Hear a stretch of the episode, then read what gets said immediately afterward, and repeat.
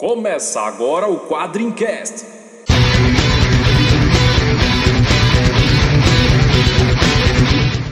Spartan! Why so serious? We called him Hellboy. Call me the Punisher. I'm Kick-Ass. I am Iron Man. I'm Batman. Quadrincast, quadrinhos, filmes, séries e assuntos nerds em geral. Olá, tropa! Estamos começando mais um Quadrincast. Vocês sabem que ah, já se tornou uma tradição dos podcasts brasileiros, dos podcasts de quadrinhos brasileiros, né? Não vamos ser tão ambiciosos assim. Que em dezembro a gente faz um projeto em conjunto, crossover entre vários podcasts sobre quadrinhos. Dessa vez a gente tem um participante aqui do, que vai se apresentar já já, do Comic Pod, muito especial para essa edição. Esse ano, em homenagem aos 75 anos do Batman, a gente vai falar sobre Batman no Morrison. Vocês vão ver aí links no post para diversos outros podcasts sobre o Batman que estão rolando aí na Podosfera nesse dezembro. Então, sem me alongar muito, vou apresentar aqui meus amigos, Vitor Azambuja, Olá, como vão vocês? Walter Stodiak. Eu nunca sei falar o nome dele, cara. Stodiak. É Stodic, não se fala o E. Não se fala o E, é mudo. Não se fala. Isso, o E é mudo e bate mirim de cu é rola. Caramba. A gente já começa bem pra, pra, pra crianças mesmo. Já começa no nível, já começa é, no isso nível. aí, isso aí. Tem que ser. Já não é Luiz- PG-13, né? Luiz Garavello. Eu aqui eu vou participar bem pouco porque Batman do Morrison é muito bom, mas eu não li quase nada. É, por muito isso- bom, é... é- muito bom. Minha esposa viu, meu. É, meu, meu, meu sobrinho de 3 anos leu e disse que é muito bom. Exatamente. Olha aí, mais um apelido pro Luiz, é o Silvio Santos da quadrinho. E o convidado especialíssimo dessa edição, não tinha como a gente fazer esse podcast sem ele, até porque todo mundo aqui é cheio de dúvidas sobre essas milhões de referências que o Morrison usou. É o Felipe Morcelli do Comic Pod. Opa, fala aí galera, um prazer inenarrável estar aqui com vocês. Inenarrável é uma coisa Olha aí, cara, só tá subindo o nível do podcast, cara, já estamos usando palavra grande isso, já. Que olha só, isso, rapaz? inenarrável, cara. É a primeira vez que eu escuto nesse podcast aqui, né? É, ni- Ninguém aqui tem esse nível pra falar inenarrável. Que isso, cara. que isso, cara. Eu, eu acho que é, é- é inadiável que a gente chegue nesse nível, cara. É, vamos lembrar que temos um advogado aqui e nós vamos falar de Morrison, né? Então tem que usar algumas coisas bem complicadas. É, pois é, eu passei a semana inteira tomando ácido. Mentira, mentira, dá pra É, cara, cara, usa, usa a minha técnica pra entender Grant Morrison, cara. O que tu não entender, atribui às drogas. Mas é, Drogas. mas- mas é isso, não é? Não é, não é isso? Enfim, é sobre isso que a gente vai falar, sobre os três encadernados da Panini aí que iniciam a fase do Morrison no, no Batman, né? A gente tá ignorando solenemente Asilo Arkham, né? Que ele escreveu lá atrás. São Batman e Filho, Batman Luva Negra e o Batman Rip. Descansa em paz aqui no Brasil. Então a gente vai falar sobre isso logo depois da leitura de comentários.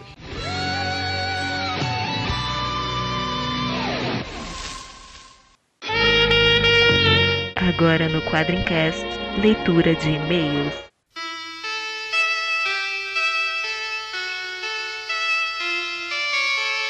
Picture yourself in a boat on a river with tangerine trees and marmalade skies. Então tá, vamos pra leitura de comentários desse quadro que todo mundo gosta e que tem o poder mágico de fazer minha voz melhorar. Notaram? Não, é, e você tem o poder mágico de atrair gente pra isso, né? Você foi falar daquele negócio de quem comentasse mais ia ser lido aqui, a gente não parou de ter comentários mais depois daquilo, né, cara? Tá vendo só que legal? Mas con- continuem, viu? A gente não tá reclamando. Não, não, não, a gente quer mais comentários ainda, por favor. E agora a gente tá num nível, num nível de comentários que a gente tá selecionando comentários. No começo do quadricast a gente inventava comentários, agora a gente Se eu não lembro, eu não fiz. É, só no primeiro. ah, antes dos comentários, Leandro, não custa a gente falar do nosso lançamento na nossa parceria com a Fiction Corporation, da nossa camiseta em homenagem à iniciativa Batman, né? Camiseta Caution Dark Knight Zone. Cara, quem é fã do Batman tá ouvindo esse podcast, obviamente, não pode perder ela, cara. Camisa vai fazer parte de uma série aí da quadrinho, né? Então, depois, se, se você der mole, não comprar agora, deixar esgotar, depois vai ficar com. pe- perdeu a primeira da coleção. Eu não daria mole, iria agora lá no site da Fiction e já reservaria a minha. E, bom, como eu falei, é uma série, né? Você não vai querer perder a primeira. É, é uma série original da Quadrinho, com um estilo original de camisetas que a, que a Quadrinho tá produzindo aí em parceria com a Fiction. Pirados aí nos nossos heróis favoritos. Ficou muito bacana. É do nosso design aí, Walter Stodic, é, nosso design residente. Trabalho sensacional dele, realmente. Temos que dar os parabéns aqui ao maior membro da quadrinha em, em, em tamanho e, e, massa, né?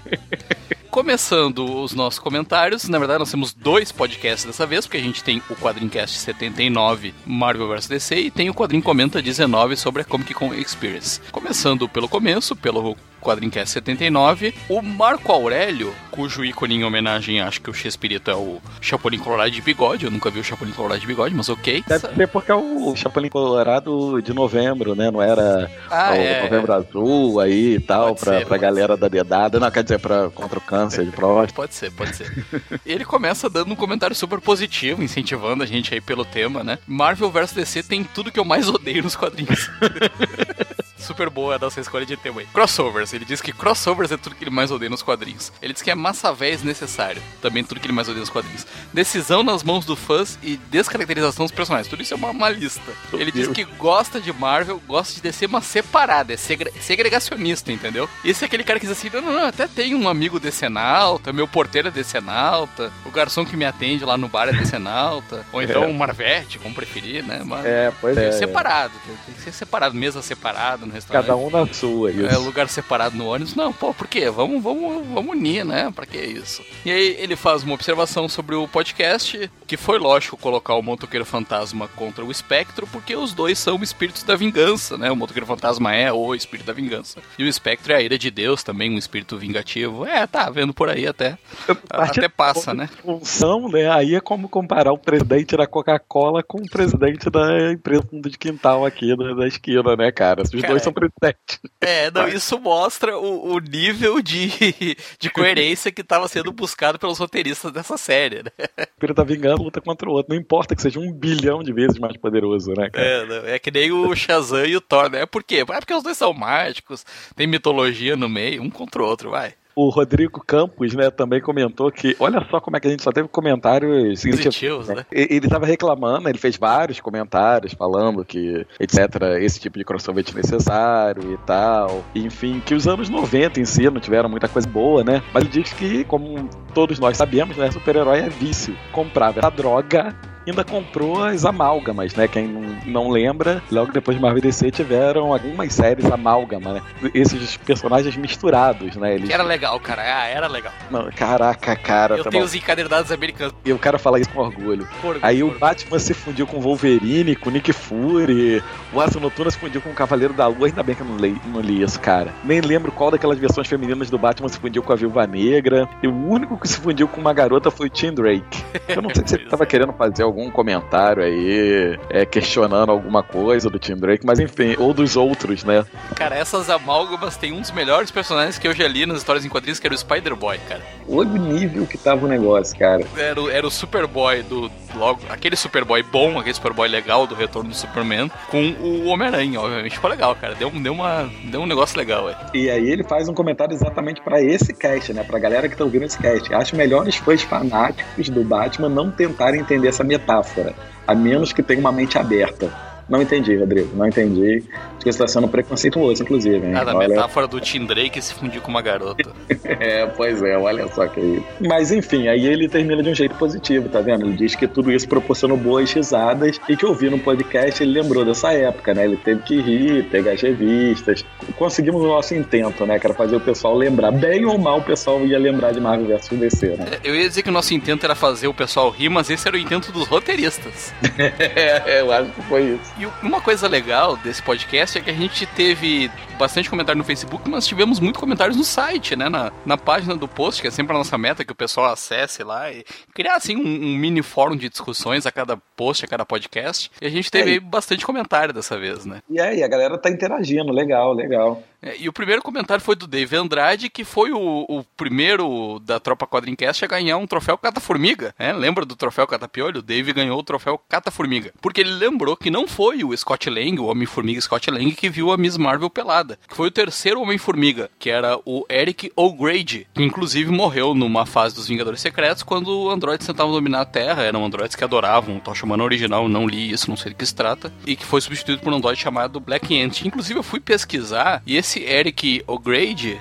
ele era um tarado, cara. Ele era aquele. ele era aquele irredeemable Ant-Man, né? O imperdoável Homem-Formiga. Que ele vivia fazendo dessa. Ele se escondia nos peitos da Miss Marvel, nos peitos Cara, da, da Viúva Negra. Ele vivia fazendo cara, dessas, assim, cara. Essa identidade do Homem-Formiga, cara, é meio, meio esquisita, né? O, a gente já falou de todos os problemas que o Hank Pym tem é por aqui. A gente um dia vai fazer um podcast especial pra falar sobre. Podcast sobre a psique de Hank Pym não vai dar, cara. Não vai dar. Hank Pym, né, pra falar sobre lei da Maria da, Maria da Penha, etc. O Scott Lang, ele era um, um ex-presidiário, né? Ok, mas redimido, etc. Mas já tinha feito merda no passado. E tem esse taradão aí. Olha que, que identidade foda. Basicamente, Homem-Formiga, assim, ó, você já fez muita merda na vida, mas quer ser um super-herói? Homem-Formiga. pois é, exatamente. Até porque, vamos combinar, né? Homem-Formiga, né? Não podia ser uma coisa assim, ah, você vai ser o Ultraman, não. Homem-Formiga, né? Não, Começa, Homem-Formiga. começar por baixo, começar pequeno, né? O cara não pode ser muito normal pra pegar uma identidade dessa, né, cara? O, o outro comentário interessante foi do Serial 101. Ele disse que o grupo dele, né, o grupo, imagina, o grupo de amigos, de grupo de RPG, não sei que, que grupo ele se refere, mas o Grupo grupo de serial amigos killers, de repente, né? é, o grupo de fãs de quadrinhos, amigos dele, sempre discutiu a vitória do Wolverine, né? Porque é a mais absurda de todas. Só que eles descobriram uma forma, cara, de realmente o Wolverine ter saído da forma como saiu do- na, na luta contra o Lobo. Ele falou que, olha só que visão que nossos amigos tiveram aí, amigos do Serial 101. Que ao cair atrás do balcão, o Lobo estuprou Wolverine com toda a força por, por horas a fio até que movido pela bebida e pelo prazer pós-coito, meu Deus do céu, ele acabou dormindo.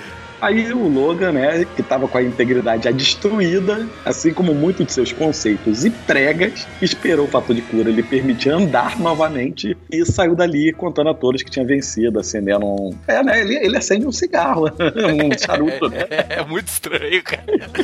O pior dessa ideia deles é que ela faz muito sentido e ela é muito gráfica, né, cara? Eu até imaginei um pouco essa cena. Tive pesadelos depois que li esse comentário a primeira vez. Ele comenta também de batalhas que ele queria ver. Uma seria a Ravena contra Nico Minoru aí, dos fugitivos. E, aliás, podia ser todos os novos titãs de antes do reboot, né? A versão do Geoff Jones aí. Não a do Pérez, óbvio, porque a, a do Pérez não, não teria. não Ninguém, teria ninguém ia ganhar do Pérez. Exatamente. A do Pérez É. dos anos 80 salvou o mundo umas 30 vezes, né? Exatamente. E contra os fugitivos, não ser os fugitivos, né, que iam ganhar deles, né? E outra que ele acha que valeria a pena seria o Esquadrão Suicida contra os Thunderbolts. Eu acho que era uma boa mesmo. Realmente essa era uma, uma batalha interessante aí. Ah, cara, eu achei a ideia dele melhor, porque ele escreveu Thunderbirds no posto. Imagina o crossover com os Thunderbirds e Esquadrão Suicida, cara. Lembra dos Thunderbirds, queria- aqueles bonequinhos? Eu lembro, eu lembro do bonequinho. Eu queria evitar expor o cara, tu vem aqui e vai falar. É foda, é foda.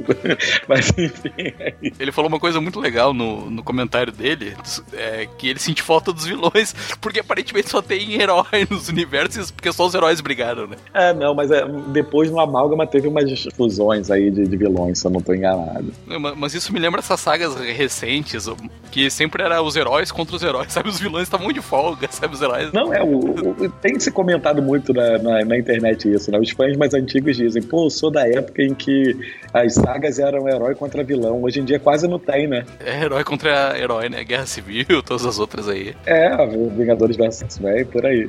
Bom, esse, esse quadrinho que é 79 teve bastante comentário, não vai dar pra, pra ler todo mundo. A gente tá fazendo uma seleção aí não muito criteriosa, um pouquinho aleatória, né? Então vamos, fazer, vamos agora pros comentários do Quadrinho Comenta 19, sobre a Comic Con Experience. Eu gostei muito desse título, Quadrinho Comenta Comic Con. Ele fica bem aliteradinho, sabe? Parece o nome do Stan Lee. É, né? eu tô- Sei até não poder mais, né, cara? E se você pensar que nós estamos comentando comentários do Quadrinho Comenta Comic Con, fica melhor ainda. Meu Deus do céu! Bom, no Facebook a gente teve o comentário do Diego Baquini Lima, eh, que aliás pela foto parece muito até com o Vitor Cafage. Lembrou que a gente comentou, né, que a Comics não veio assim com uma, uma proposta tão ousada em termos de preço pra, pra Comic Con, mas ele lembrou que a Comics deu 10% de desconto. Ok, não era os 25% que a Panini deu, mas que lá na Comics ele conseguiu comprar com esse desconto fábulas do número 5 ao 11 e por causa do- dos 10% uma acabou saindo de graça. E aí a gente até respondeu no próprio Facebook, Luiz respondeu que, é, é claro, realmente a Comics deu esse desconto, eles costumam dar. É, no FIC, se eu não me engano, eles já estavam dando esse desconto para pagamento em dinheiro, mas que a gente esperava, né, que pra quem quisesse buscar coisa antiga, como ele mesmo, né, comprou as edições atrasadas de Fábula, fosse uma oportunidade um pouco melhor em termos de preço. Infelizmente não foi, mas ok. Comics tá, tá no direito dela, assim como os fãs também estão no direito deles. Outro que comentou, e aí já comentou no próprio, no próprio site, foi o Leandro Alves, né? Ele, em primeiro lugar, ele nos dá os parabéns por esse cast especial sobre a Comic Con no país. E ele perguntou até se teve outros e a gente respondeu lá no site, mas respondemos aqui de novo. Na verdade, a gente já teve várias feiras de quadrinhos, né, por aí, também algumas chamadas Comic Con, mas acho que nesse nível, como foi essa, é, o Vitor teve lá, pode dizer com mais detalhes, mas me parece que essa foi realmente única, né, a, a primeira nesse nível, assim. É, cara, comparável com as Comic Cons americanas que a gente está acostumado a ouvir falar por aqui, a, New, a Nova York Comic Con e a San Diego Comic Con, eu, pelo menos, nunca tinha ido em nenhuma. Eu acho que essa é realmente a primeira que pode se chamar de Comic Con. Mas não é a primeira que já teve esse nome, até porque o nome é gênero, né? Não é um, uma marca Comic Con, é um gênero, convenção de quadrinhos. Ele elogiou também as entrevistas, né, com os autores, que eles lucraram bem lá, né, e tiveram seus trabalhos bem mais reconhecidos do que em outras convenções, até por pelo evento ser maior também, né, ajuda, ajuda bastante. E sobre o assunto de ter mais filmes e games do que as HQs, é, como foi dito no cast dos Guardiões da Galáxia, é era das grandes produções de Hollywood baseada em heróis. A gente está vivendo esse momento maluco agora mesmo, né, ele tem razão. E na cultura nerd em geral, que dá bem mais dinheiro e uma metade dos fãs prefere acompanhar essa mídia e torna os heróis mais conhecidos do grande público. Eu, como sou velho, eu prefiro quadrinhos, mas eu entendo que o cinema hoje movimenta muito mais, tem muito mais um movimento muito mais grana e muito mais gente do que, que os quadrinhos, então é natural que as convenções acabem se voltando mais para eles do que para os próprios quadrinhos, apesar do nome, né? Comic Con. E ele espera que tenha muitas outras Comic Con, conforme os anos se passem, e que a quadrinho faça essas entrevistas aí anuais para os pobres mortais que moram em outro estado e não tem condições de ir. Que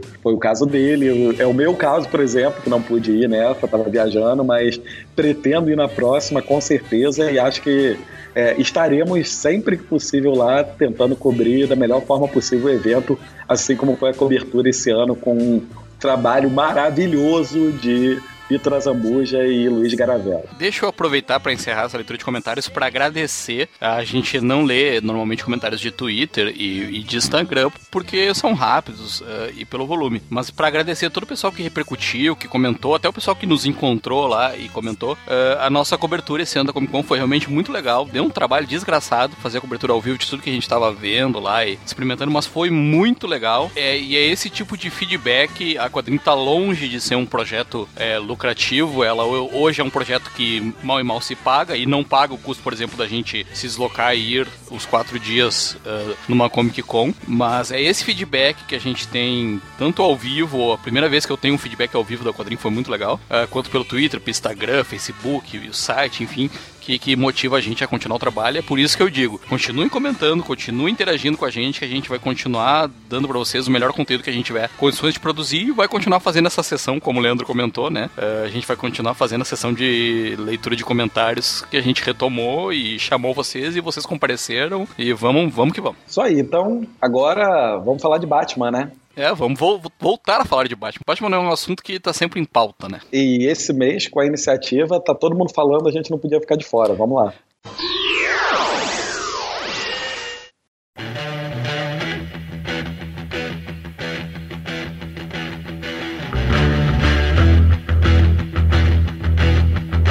Vamos começar falando sobre Batman e Filho e sobre essa viagem maluca que foi a passagem do, do Morrison pelo Batman, né? Aliás, como, como é meio maluca a passagem do Morrison por todos os títulos que ele escreve. Alguém de vocês já leu A Patrulha do Destino?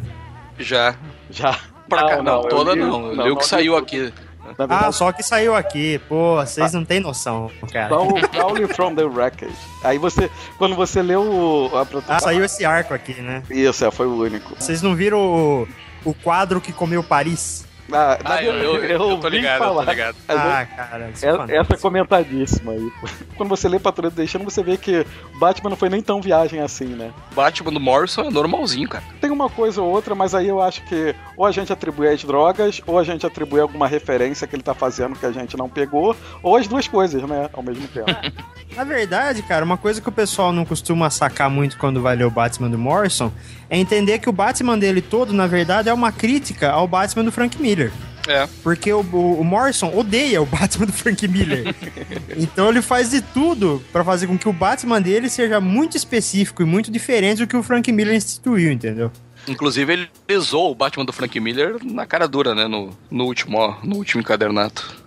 É, pois é. Agora, uma coisa interessante, aí eu já tô até me adiantando um pouquinho, que nesse primeiro arco aí, o Batman e Filho, você vê que tem aquela cena da, da exposição lá em Londres, Sim. que o Batman tá lutando contra uns morcegos ninja lá, né? É, morcegos, ninjas, assassinos, parece. Exato. Se fossem tartarugas, né, gente? esses, esses morcegos aí, na verdade, é uma metáfora do Morrison, que ele tá querendo dizer que esses morcegos ninja, que são imitações toscas do Batman, são as imitações toscas que o Batman do Frank Miller teve através dos anos. Então o Batman dele é melhor do que esses caras, por isso que ele consegue derrotar todos, entendeu?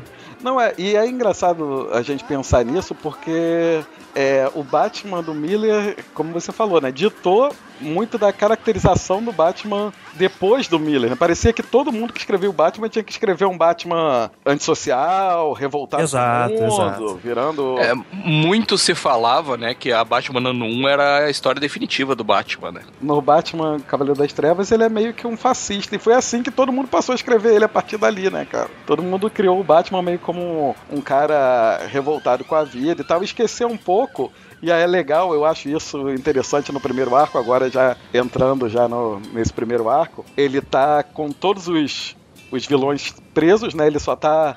A, a- a primeira cena é ele prendendo o, o Coringa, né? Num, num lance, na verdade, em quadros muito, muito loucos, em que parece um Batman dando um tiro na, na cabeça do Coringa.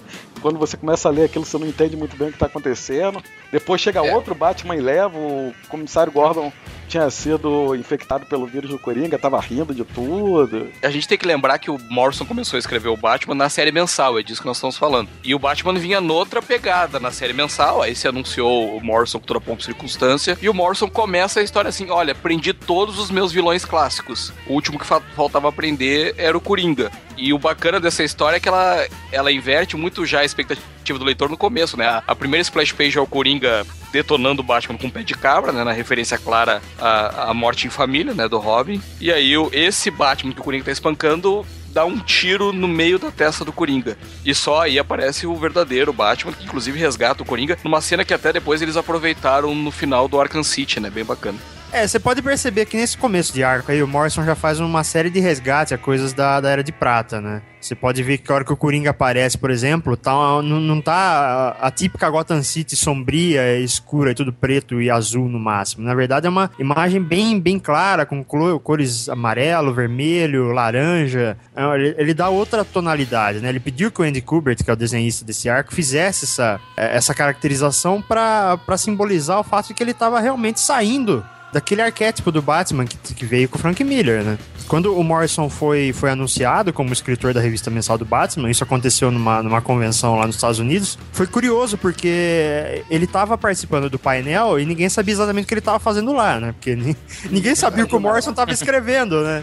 Ninguém imaginava que ele ia pegar uma mensal, ainda mais do Batman, né? Pois é, e, uma coisa interessante é que eu li uma entrevista dele de 1989, quando ele estava escrevendo o Asilo Arkham ainda. É, essa entrevista, inclusive, foi dada pro Mark Miller, que depois viria a ser escritor de quadrinhos também, né? E naquela época, em 89, ele já tava de saco cheio da, da parada de fazer heróis realistas. Ele queria que os heróis voltassem a ter coisas é, mais peculiares, assim como os da Era de Prata. Inclusive, ele cita que o Batman deveria voltar a ter coisas como, por exemplo, o Batmirim, ou histórias de ficção científica e alienígena, sabe? E, quer dizer, depois de quase 20 anos ele foi conseguir fazer isso. O Alfred começa a conversar com ele e começa a falar: pô, você tá deixando o Bruce Wayne de lado, cara. Você tem que aprender de novo a ser o Bruce Wayne. Ele começa a, a meio que ensinar a ele como que ele deveria falar como Bruce Wayne, né? É, eu acho que também é um pouco dessa crítica aí que o Marcelo falou. Aquela... Sim, sim, com certeza. O, o, o Alfred fala pra ele, né, que ele deve voltar a ser o Bruce Wayne, mas também porque ele tava fazendo aquela voz que ele faz de Batman, né? a, voz, a voz de cachorro louco, né? Ele tava fazendo aquilo, inclusive, como Bruce Wayne, né? O tempo inteiro ele fala, né? Essa voz aí. Sabe essa voz que você fez pra assustar os outros? Pois é, você tá usando ela o tempo todo, cara. Exato. Inclusive, eu queria aproveitar pra registrar que essa minha voz é homenagem ao Christian Bale, na verdade.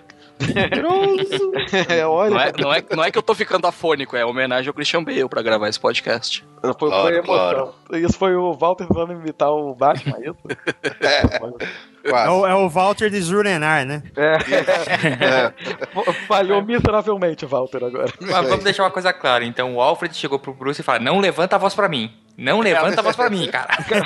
Mas daquele jeito Alfred, sabe? É. Se- Sem o beat slap, sabe? É, Você é moleque, fui eu que te criei. Cara, o, o, o, o Alfred tava ensinando ele a pegar a mulher de novo, cara. Como é que ele tinha que chegar na mulherada? Mas quem vocês acham que ensinou lá no começo, cara? É, não, foi ele também. Ele tava reensinando, né? Antes dessa cena com o Alfred, que é muito boa, tem uma cena com o comissário Gordon também, ainda sob efeito do gás do riso, que o Batman entra pela janela, o comissário Gordon olha pra ele. Alguém já te disse quanto fica ridículo nessa roupa? A gente tava falando, né? A gente se adiantou um pouco falando sobre os morcegos, mutantes, ninjas e. Não era adolescente, não, né?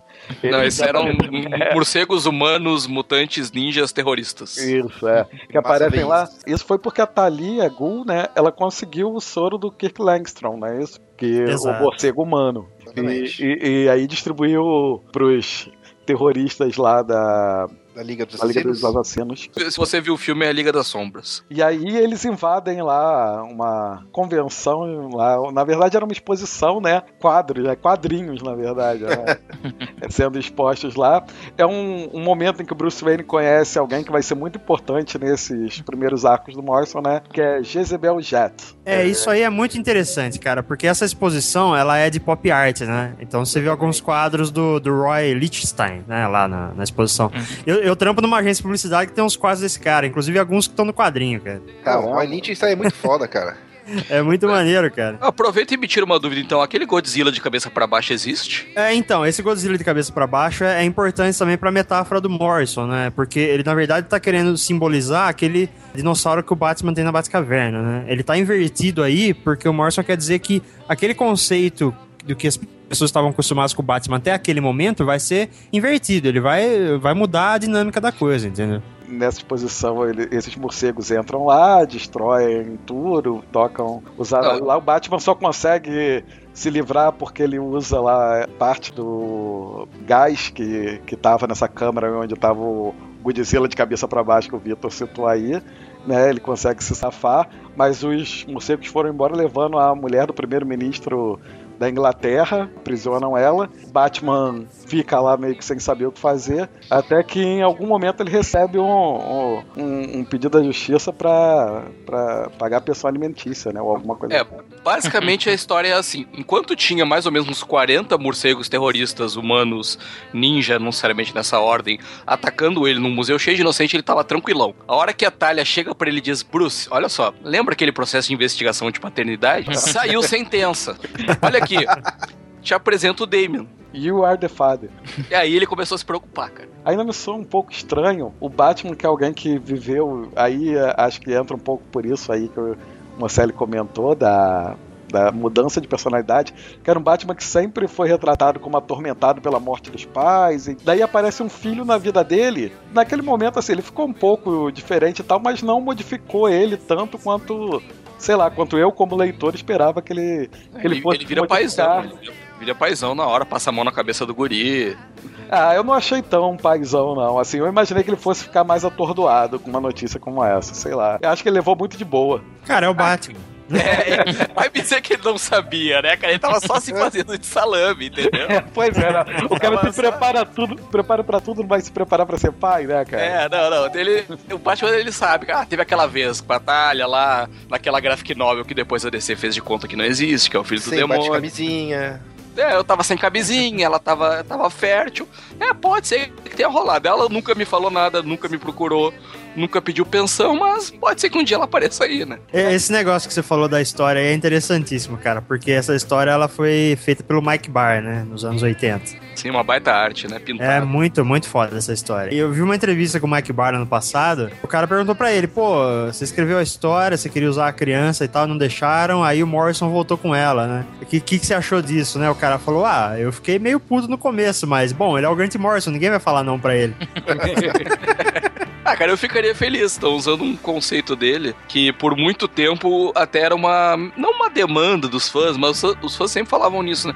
Pô, e aquela história do filho do Batman realmente não valeu? E a DC dizia, é, é, não valeu. É, mais ou menos como a filha do Homem-Aranha, né? Que teve uma filha, mas depois esqueceram, mas enfim. Foi legal. Acho que a DC já tinha meio que resgatado um pouquinho disso lá no Reino da Manhã, né? Quando mostravam uma, um filho do Batman na história, né? Era já uma, uma referência a essa. a essa Era o Ibn al-Shufar, uma coisa É, assim, quer né? dizer, que quer dizer filho Isso. do morcego, né? na. Isso. Isso, isso, isso. Só foi entrar pra cronologia mesmo nessa, nessa história do, do Morrison. O Morrison resolveu trazer. Aí eu acho que o Morrison percebeu que ele ia acabar escrevendo Batman 666 e resolveu dar o nome de Damian pro moleque, né? Pra combinar, né? É, pra poder escrever uma história foda no Batman 666. Uma coisa bacana enquanto a gente tá na introdução, que até consta da, do próprio prefácio do Grant Morrison para aquele encadernado Arquivo de Casos Inexplicáveis, que depois a gente comenta, ele fala ah, que, o, que a proposta dele era escrever o Batman como se tudo que já havia sido publicado do Batman valesse de algum modo, sabe? Incorporando na cronologia, na verdade, todas aquelas histórias do Batman desde a década de 30, inclusive a, a fase de ficção científica. Isso a gente vai ver muito no Batman Descansa em Paz, né? Tudo aquilo ali, ele meio que encontra um jeito de justificar, né? Isso, e aí não teria como ele incorporar todas as histórias do Batman e não incorporar o filho do Batman, né? Que, que é uma história que ficou muito conhecida, muito famosa na época. Não só por, por ele ter engravidado a Talia, mas porque é uma história realmente bem bacana. Uma das histórias clássicas do Hazal. E, o- e o Damian, né? Muita gente adora ele, o personagem, acha porque ele, porque ele chega todo mandão, né? Lá, mimadinho mesmo na mansão. Não, minha mãe deixava fazer tudo que eu queria, e aqui é assim, é assado e tal. Mas o moleque também, ele é, apesar de ser revoltado com a vida, o moleque é um gênio, né? Ele foi pensado para ser daquela forma, né? O, o, al Ghul, com a Tali e tal, imaginou que um filho dela com Bruce Wayne seria o, quase que o ser humano perfeito, né? Então o moleque é, tem uma inteligência muito, mas muito acima da média, né? É, e ele tem 10, 11 anos na história, né? Não é, e, e faz coisas. Ele se comporta em alguns momentos como uma criança de- realmente de 10, 11 anos, e, mas faz coisas absurdas, né? E eu achei legal que tem um momento que o Batman, você falou que ele vira um paizão. Em algum momento é bem, é bem interessante porque mostra a relação dos dois, né? O Damian tá lá pintando e bordando, dizendo que isso, que aquilo, que aquilo outro e tal. De repente o Batman chega, dá um grito com ele, tipo, olha, você tem que me obedecer. E aí ele usa até uma, um, meio que uma autoridade de mestre de artes marciais, né? Que era meio que falar a linguagem que o Damian entenderia, né, naquele momento. Eu sou o seu sensei, ele não fala nem paz, né? Você tem que me respeitar e etc. Um dia você vai poder me desafiar, mas é, você ainda não tá pronto pra isso e tal. E aí o Damian se recolhe todinho, né, naquele momento. O Batman fala aquilo que todo pai responsável e toda mãe, sem exceção, já fez, né? É que ele olha por dentro e diz assim, não testa a minha paciência. É, pois é. Aquela coisa de, de, de pai e mãe, né? Ó. É, Dá até é, três. É basicamente assim, ó, se eu tiver que me levantar pra ir até aí, Vou pegar a cinta. E uma das coisas que também foi um motivo de conflito nessa história é porque o Batman tinha acabado de adotar o Tim Drake, né? Ele, Tim Drake, tinha perdido o pai na. na- isso é depois de crise de identidade. né? Verdade. Então ele era órfão e o Bruce Wayne adota ele, né? E, e cria todo aquele climão, né? Quando, quando ele apresenta o Damian pro Tim, porque, pô, aqui é teu irmão. Pois é, do nada, sabe aquela história?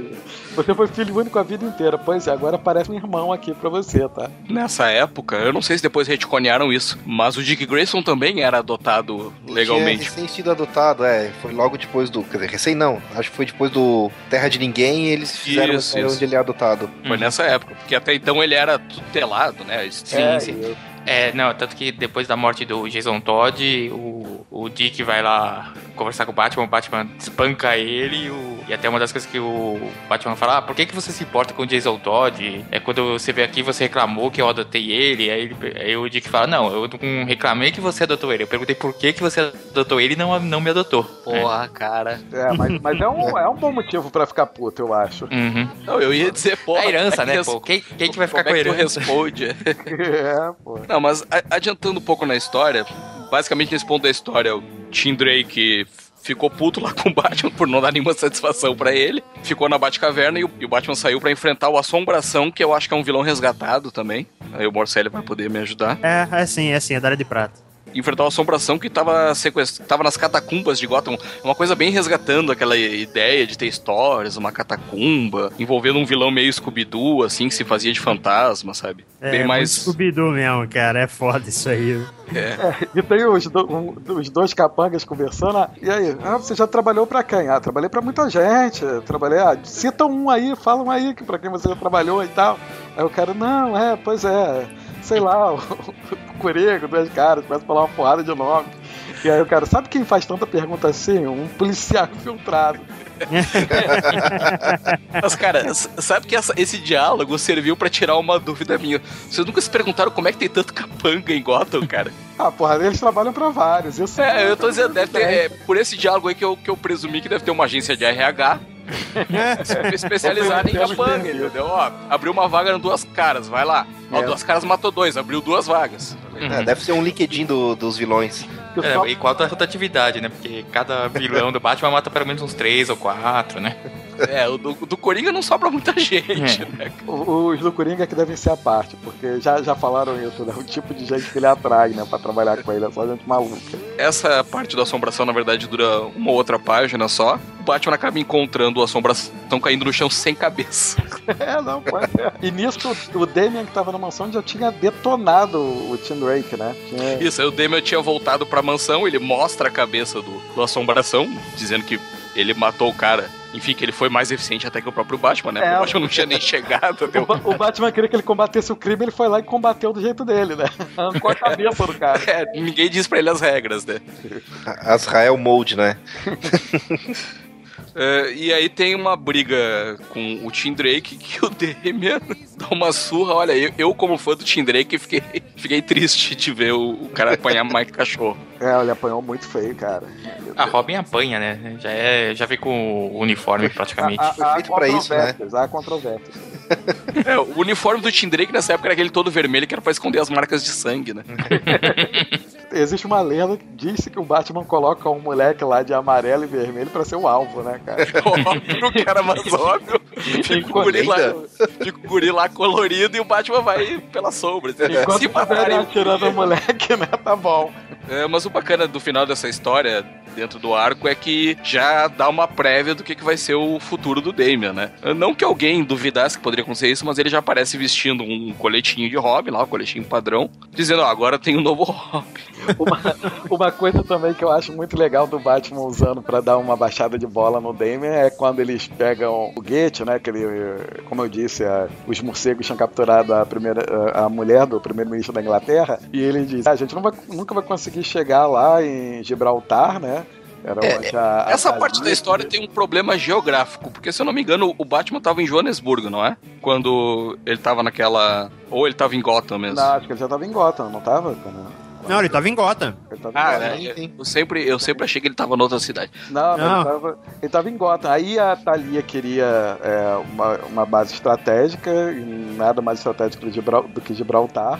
É, ela ameaça a mulher do primeiro-ministro, que tinham que se entregar a ela e tal, faz uma, umas ameaças terroristas. O Batman vai pra lá com o Damian, né? Na verdade, eu acho que a gente tá falando isso fora de ordem, né? Não, o que acontece? Depois da invasão ao museu, a Talia empurrou o Damian pro Batman e picou a mula com a mulher do, do primeiro-ministro britânico. Nesse meio tempo, o Batman levou o Damian pra Batcaverna, pra mansão, portanto, né? Porque todo mundo já sabe mesmo que ele é o Bruce Wayne. É mais um, mais menos um. né? É, mais um menos um. Levou, aconteceu toda essa treta com o Tim Drake, com a assombração, que é, que é bem rápida, é, é uma ou duas edições. E aí o Batman, depois disso, depois também de resgatar o Alfred, que tinha tomado uma surra do. Tinha tomado Outro uma que tinha surra do Damian. do Damian.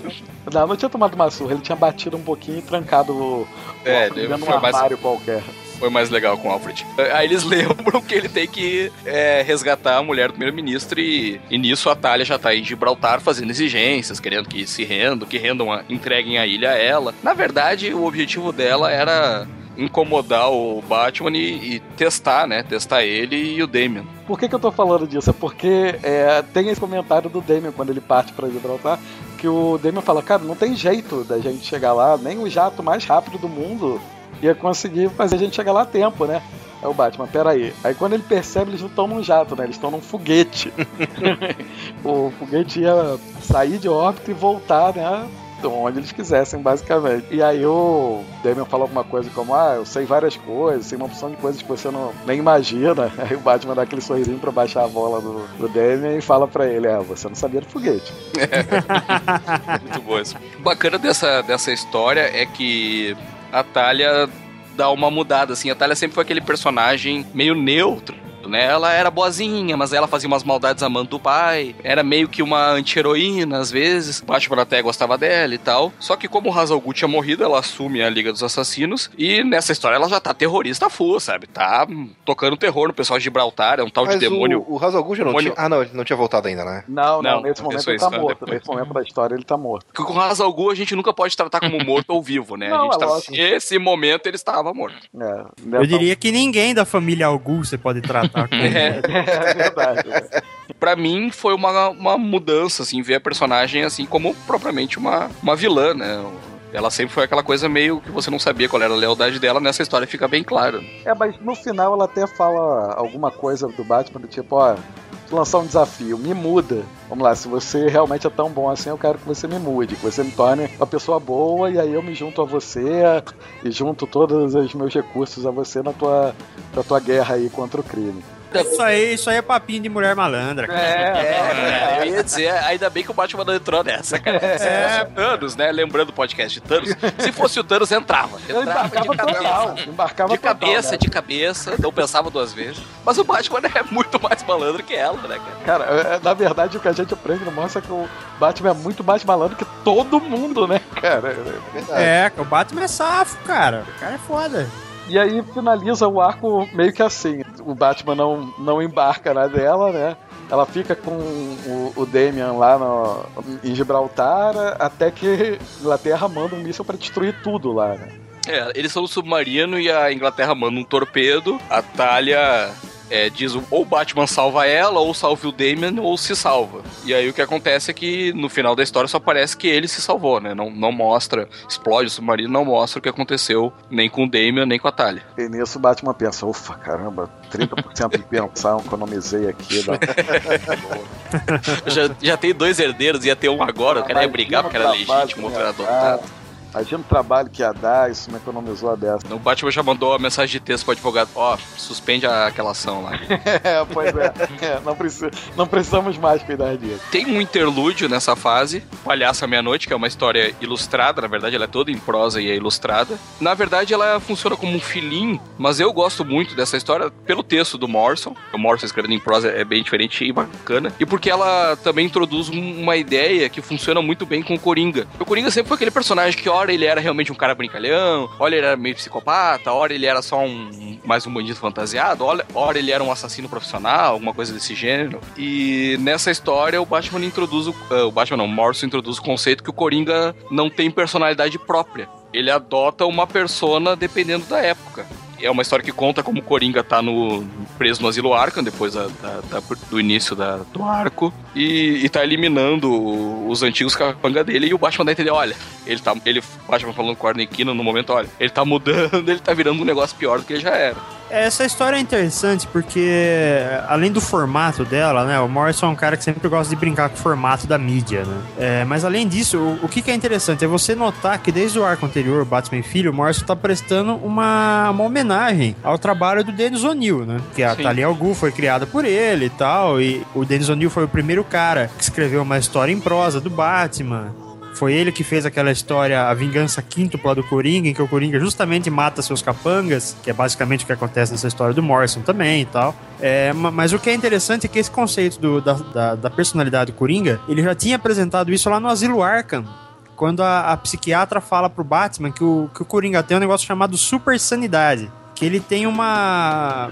é, como é que eu posso dizer? Uma tolerância tão baixa às influências do mundo externo que ele absorve tudo e, e a- e em cada momento ele reage de uma forma diferente a- àquilo que está acontecendo com ele, né? Ele já tinha apresentado essas ideias antes e aí ele teve a chance de explorar mais. Né? É, eu, eu achei bem bacana tratar o Coringa dessa forma. O Coringa é um personagem que, pra mim, tinha muita dificuldade em funcionar ao longo dos tempos, que ele mudava muito. Pra mim, isso aí resolveu esse problema de fã, sabe? Ah, é aquela coisa, né? O Morrison falou que ele ia, ele ia levar tudo em consideração para escrever o Batman. né? Então é, é natural que ele tentasse arrumar uma explicação de por que um vilão como o Coringa, por exemplo, mudou tanto através dos anos, né? Foi uma forma que ele encontrou de fechar essa ponta aí. Deixa eu só acrescentar uma coisa, que essa história aí, O Palhaço à Meia-Noite, ela foi uma das histórias que o Heath Ledger leu para construir o Coringa. É, quando ele morreu, o diário que ele mantinha com as anotações do personagem e tal, acabou sendo devolvido para a família e tal, mas algumas pessoas tiveram o direito de ler é, esse diário e uma delas, inclusive, foi o Morrison. Eu não, eu não sei se o Morrison ficou honrado ou preocupado, cara. É, eu era isso que eu ia dizer agora, né? De repente se sentiu culpado um pouco pelo que aconteceu na taverna. Tem aquela, aquela É, clássica história que, que eu não sei se é verdade. O Jack Nicholson tinha dito quando escolheram o Heath Ledger que não era tão fácil assim viver o Coringa e não sei o quê. Ah, e aí, quando, essa história é quando, verdade. é, quando foram perguntar, quando o Heath Ledger morreu, foram falar com o Jack Nicholson, o Jack Nicholson, ah, eu avisei que não, era fácil. não era fácil, porra. É, verdade. Porra, cara. Meio insensível o Jack Nicholson fazer É, o tanto quanto, né? Bom, é o Jack Nicholson, né? É, exatamente. É coerente, né? Porque pode manter, esperar. manter a coerência. No arco seguinte, o Morrison começa brincando um pouco com três fantasmas do, do Scrooge, né? Aquela história de três fantasmas que vão visitar o velhinho que era egoísta, etc., no Natal. Ele cria os três fantasmas do Batman, né? Que, e aí é uma referência, o Marcelo pode falar um pouco melhor, mas é uma referência a uma história, a histórias da Era de Prata em que ele encontrava três versões diferentes dele, né? Isso. É, é exatamente isso. Não tem muito o que acrescentar, né? É, não, mas é, é exatamente isso. Você falou, você falou a parada, você resumiu o negócio. O, o bacana dessa história é que já muda um pouco o tom que vinha desenvolvendo sem fazer nada brusco, assim. É, ele já sai daquele Batman super invencível que derrotou 40 morcegos terroristas, ninjas, humanos, que tem um foguete, e o Batman se dá mal resolvendo um caso de rua, né? As prostitutas lá estão apanhando, elas estão com medo lá de atender um cara, e ele vai ver o que que é, e é praticamente o, o Bane com uma máscara do Batman, injetado com um veneno, com um soro monstro, que não fazia mais nada na vida a não ser comer e transar. E ele toma uma surra desse cara. E, e você vai notando como as coisas vão se costurando, né?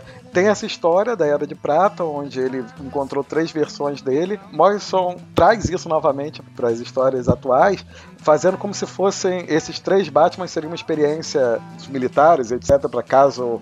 Na, na, na verdade, da polícia de Gotham. Da polícia, da polícia de De- Gotham. de, de quando, de, o que aconteceria se, não, se o Batman não existisse mais. E aí. Mas isso também tava na história original, né? Ah, isso tava na, na história da. É, então, é- isso é um negócio interessante, porque desde o começo, desde o Batman e Filho, o Morrison já tinha o, o vilão escolhido, que depois a gente vai conhecer ele naquele arco. É o arco pré-hip, eu esqueci o nome dele.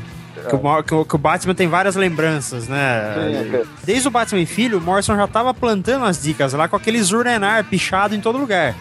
Então, é, esses Batmans aí, eles realmente existiram na, na Era de Prata. É, esse experimento também existiu na Era de Prata, naquela história clássica, o Robin morrerá ao amanhecer, que é bem, bem famosa essa história aí, que o Batman passa por um experimento da NASA e ele começa a ter um monte de alucinação que o Robin morre com monstros e o caralho a quatro. A capa dela é tão icônica que a capa do Morte em Família é até parecida, né? Que é o Batman Exato. carregando o Robin morto. Exatamente, é isso mesmo. É, e, e uma coisa legal nessa, nesse arco que a gente tá falando agora é que esse, esse Batman que desce o cacete no, no, no Batman de verdade é, é meio que o Morrison fazendo a versão dele da queda do morcego, né? Porque esse Isso. cara é, é o Bane, né?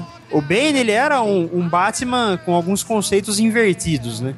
Então esse cara, ele é, ele é o, o Bane, assim, realmente transformado em um Batman e desceu na porrada no, no Batman de verdade. É, o Batman chega a comentar isso, né? De que ele tentou quebrar a coluna dele, né? Exato, exatamente. E é muito interessante porque quando o Batman se recupera da luta, que ele tá lá na, na, na mansão Wayne, o Tim, Drake, o Tim Drake tá lá, o Alfred tá lá, ele, ele, ele dá as primeiras dicas do quanto ele foi exposto ao uso de drogas, né? Não, Isso. não por vontade própria, mas por lutar tanto com o Coringa, com espantalho, que são caras que usam psicotrópicos, né, como armas, o cara ficou doidão, né, cara? É, ele fala isso, não tinha como brigar contra esses caras se não ser afetado de algum jeito, né? Pois é, cara, isso é muito maneiro, porque, porra, ele, ele é. O, o Morrison faz questão de, de, de- de que o leitor lembre-se disso, né? O Batman é um humano, ele não é um super-humano. Então ele tá sujeito a esse tipo de influência, né, cara? E é legal, cara, porque é, quando essa história termina, é o esse Batman monstruoso pisa na coluna dele pra quebrar mesmo. Ele só não quebra porque depois do Bane o Batman já tinha reforçado aquela parte ali da armadura.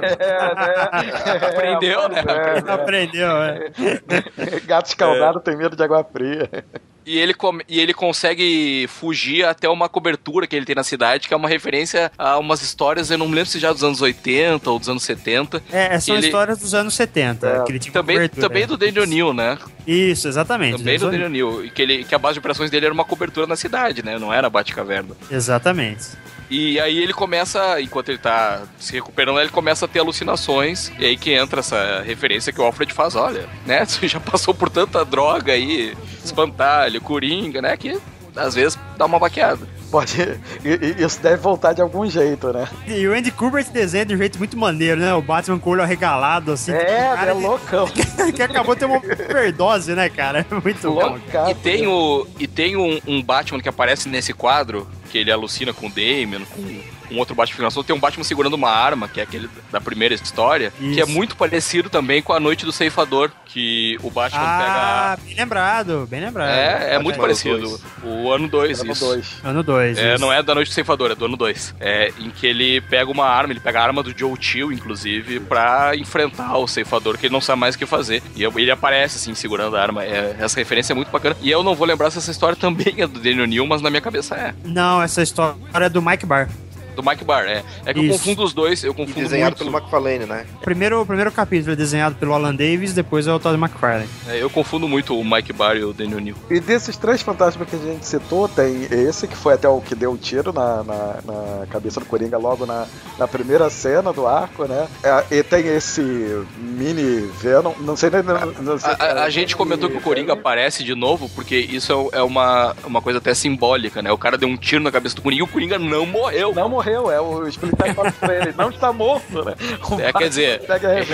É, é, é tipo o Morrison dizendo: olha, tá vendo o Coringa? Esquece esse negócio que o Batman tem que matar o Coringa, porque o Coringa não vai morrer. É, né? Sim, exatamente. É, e a gente tem esse Batman, tem o, o Batman meio Bane, né? Que a gente já falou dele aí, que o cara fedia testosterona, né?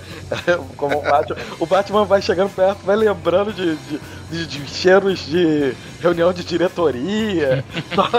Ele, ele não falou lá, mas provavelmente cheiro de vestiário de é, futebol americano, coisa Cheiro de frango com batata doce. É. É, isso, isso, é um, isso é um tapa na cara de quem diz que o Batman é gay, porque em nenhum momento o Batman fica excitado com esse cheiro. É, não, é verdade. É verdade. Ah, e detalhe, o próximo Robin vai ser o filho dele, né, porra? Pelo amor de Deus. É, não, é, pois é, não. Parar com essas baslíguas aí, né? Não, o É. Morrison também faz questão de, de dar um basta nesses negócios aí. Ah, sabe uma coisa que a gente esqueceu de falar? Isso é uma coisa que participa de todos os arcos do Morrison até o Descanso em Paz. É que a a Jezebel Jet, ela é negra e tem cabelo vermelho. Ah, sim, isso é bem importante, na verdade. Exato, exato. Durante todas as histórias, você vai ver que tem elementos vermelhos e pretos em todo lugar. É, Ah, é verdade. sim, sim, sim. Cara, eu nunca tinha reparado nisso, genial. Não, que, é, como eu falei, eu tava lendo Descanso em Paz, e aí quando você vê, você. é, Cara, o Morrison deixou na cara de todo mundo o tempo inteiro, né? Sim, desde o começo. Inclusive na, no Palhaço à Meia-Noite, né? A pintura dessa história, ela é toda vermelha e preta, né, cara? Não, eu acho que ele fala expressamente. Ah, quem mais é vermelho e preto ali aqui, né? Pois é, pois é, cara. A galera não percebe mesmo, né, cara? Não, não, mesmo, mesmo é, só depois, você, caramba, pois é, cara, tava na o tempo inteiro. Uma outra coisa que aparece nessa história, além do relacionamento entre o Bruce e a Jezebel, que vai se aprofundando, é uma coisa pavorosa, cara. Que é mostrado o que aconteceu com a Talia e o Damien. A Talia sobreviveu numa boa, só ficou com a roupa rasgada. E o Damien se fudeu legal, tá todo quebrado. Ela entrega ele pra uns médicos assim, ó, é reposição de órgãos completa. Cara, eles É. trocam todos os órgãos do guri pro guri sobreviver. É, é- é o que eu tô dizendo, o Damian é um, é um produto de engenharia, né, cara? Quase. É, é, é muito apavorante, cara. É muito chocante. porque a gente tem que lembrar que ele é uma criança, né? Nesse ponto da história, ele já cortou a cabeça de um cara, Mas já tá lá criança. sofrendo essa cirurgia. Não, é, e que banzinha boa que ele tem, né? É, não, é, eu tô dizendo, a talha, essa talha do Morrison é vilã, cara, não tem, não tem dubiedade. E o terceiro Batman, que a gente ainda não citou, né? do- Dos três fantasmas, é um Batman que teria feito um pacto com o demônio. Importante na,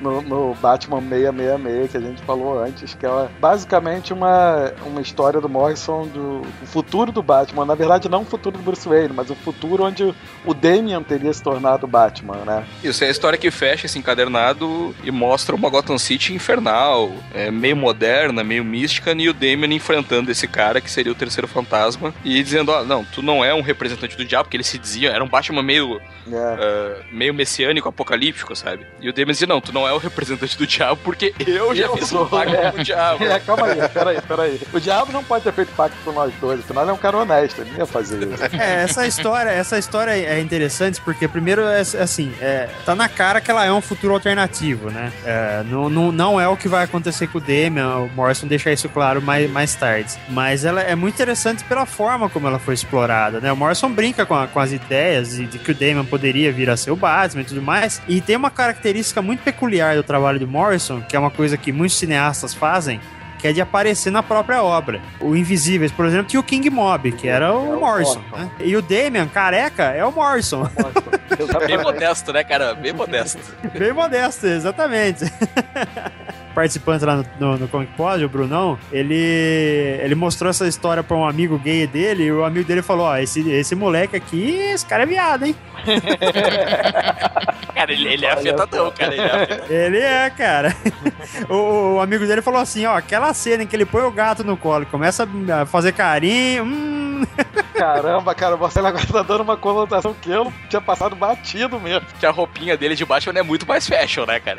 Não, mas é, eu- eu- o Morrison não deixou isso tão claro, mas outros escritores já deixaram um pouco mais claro, assim. Assim, é, é de forma implícita, mas dá pra você pegar algumas dicas.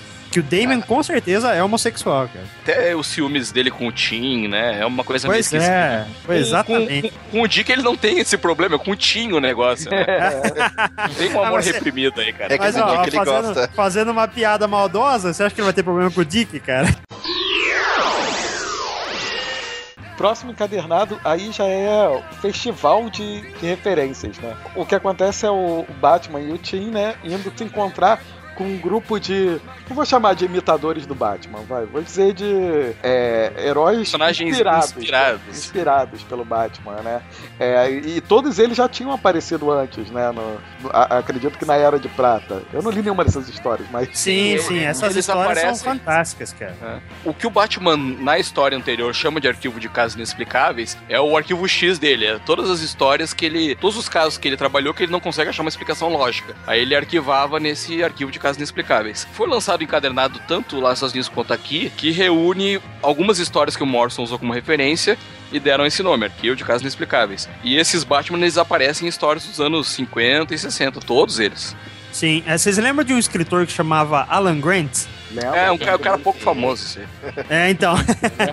Esse É, cara, ele, mas ele tinha uma. eh, Durante um tempo, quando ele escrevia a revista mensal do Batman, se não me engano, era Detective Comics que ele escrevia. Ele, ele fez umas histórias com casos muito loucos, assim, que o Batman resolvia, e ele chamava de, de arquivos e casos inexplicáveis. Né? Então foi uma forma também do Morrison referenciar um período aí que ele mexeu pouco, que foi os anos 80. Né? Cara, nós estamos falando, na, na verdade, do, o Morrison ele usa referência. É, todo- é como o Morcelli falou: todo mundo fala, ah, o Batman é do Frank Miller. Não, porque o Batman do Frank Miller que é o Batman. Cara, antes do Frank Miller tinha vindo o Bill Finger.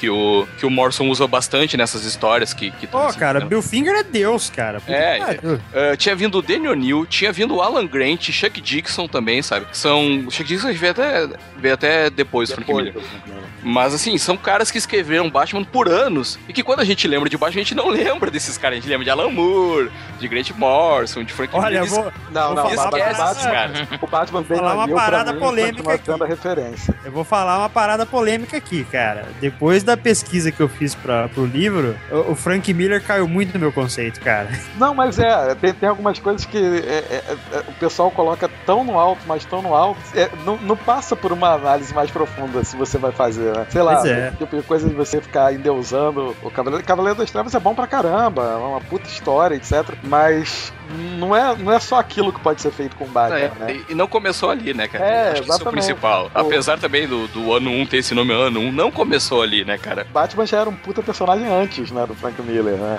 E Sim. vai continuar sendo depois do Morrison, depois de todos os outros, né? E alguns personagens estão acima dos escritores, né? E acho que Batman é um caso assim. Enfim, voltando a falar do, do arco em si, né? Estão todos esses personagens reunidos, né, numa ilha de repente começam a morrer. É, alguns desses personagens começam a aparecer mortos e ninguém sabe quem tá matando. Começa a haver um clima de desconfiança geral, né? É bem uma história de, de detetive. Eu me lembrei até, não sei se vocês já leram esse livro da Agatha Christie, que é o caso dos Dez Negrinhos. Não sei se vocês já. Ah, mas é, o Morrison falou que é, é baseado na obra dela mesmo. E é uma história bem com um roteiro de filme, eh, de filme B, e ela é tão cinematográfica, graças também ao roteiro e à arte do. Pra mim, a melhor arte dessa fase que nós vamos falar hoje, que é o de Williams III. eh, ela é tão cinematográfica, cara, que todas as referências visuais são cinematográficas.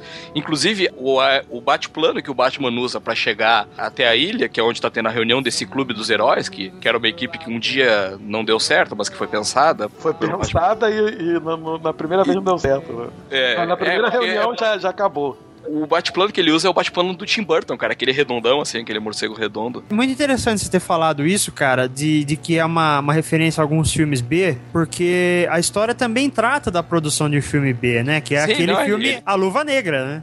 É o filme A Luva Negra, que é dirigido por aquele cara, o John Mayhew, que é o personagem misterioso aí, estrelado por um ator que depois a gente vai ver ele, ele sendo citado outra vez no Batman Hip, que é o Mangrove Pierce. E esse filme foi um fracasso do caralho, né? O Alfred até depois no, no Hip vai assistir o filme e fala que é uma merda. É uma né? merda, ele fala que, que coisa horrível, né? Ele Isso aí foi uma ameaça aos críticos, né, cara? Ó, não critica a minha obra, olha só. E, agora, vocês falaram do negócio do detetive, cara. Essa história, ela é uma partida de detetive, né? Aquele jogo de tabuleiro. É muito maneiro, cara. É porque Muito maneiro. é aquela coisa do. Ah, o, o fulano está no, no- Como é que é? Debaixo do candelabro, dentro. da- Não tinha aquelas, aqueles jogos de tabuleiro em que vinham essas pistas e você tinha que ficar tentando descobrir. Detetive. Sim, é isso mesmo. É o detetive, exatamente. Ou o Clue, que é o da Hasbro, que é o, original. O Clue, exatamente, que é o original. Muito maneiro. E ele não cara. ficava embaixo do candelabro, ele matava com o candelabro na biblioteca. Ah, isso. Porra, Leandro, olha aí, ó, burrinho Leandro. Dá um burrinho pro Leandro hoje, Por tá? Foi o Coronel o- Mostarda com revólver, né?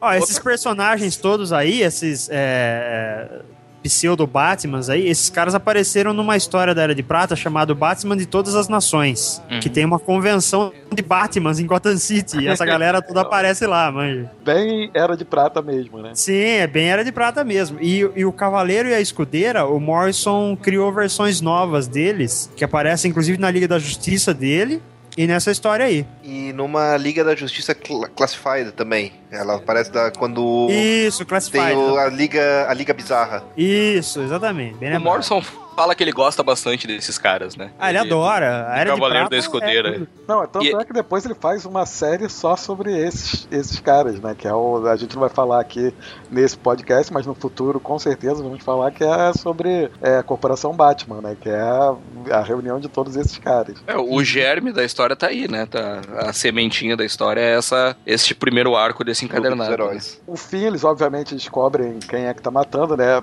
Fica durante toda a história aquele clima de insegurança e de desconfiança entre eles, até descobrirem que no final quem tá matando mesmo foi o cara que convidou todo mundo pra ilha, né? Convenientemente, né? Que surpresa, né? É, pois é. Não, mas é, o, o engraçado é que não, não é algo que você, durante a leitura da história, fique tão, fique tão claro como agora a gente comentando, parece que é evidente, né? Mas Não, é porque o, história, ele, ele tem uma claro. sacada genial que ele já planta, né? Que a primeira vítima do assassino foi o cara, né? Foi ele próprio, né? Eu- Então você já, já exclui ele da lista dos suspeitos. Né? Deixa eu fazer Pois um é. spoiler aqui. Quem não leu é, o caso dos 10 negrinhos pode parar de escutar agora. Mas é basicamente o que acontece no caso dos 10 negrinhos lá da, da Agatha Christie. O primeiro morrer é, no final se revela como sendo um assassino. E o bacana é que ao longo da história, o, o assassino, ele vai assumindo várias personalidades, é, tanto do- dos heróis, os pseudo-Batman, quanto dos vilões que esses heróis teriam, né? Isso, é. Ele vai criando uma galeria de vilões própria dessa galera. E vai criando uma mini mitologia, né? E que depois.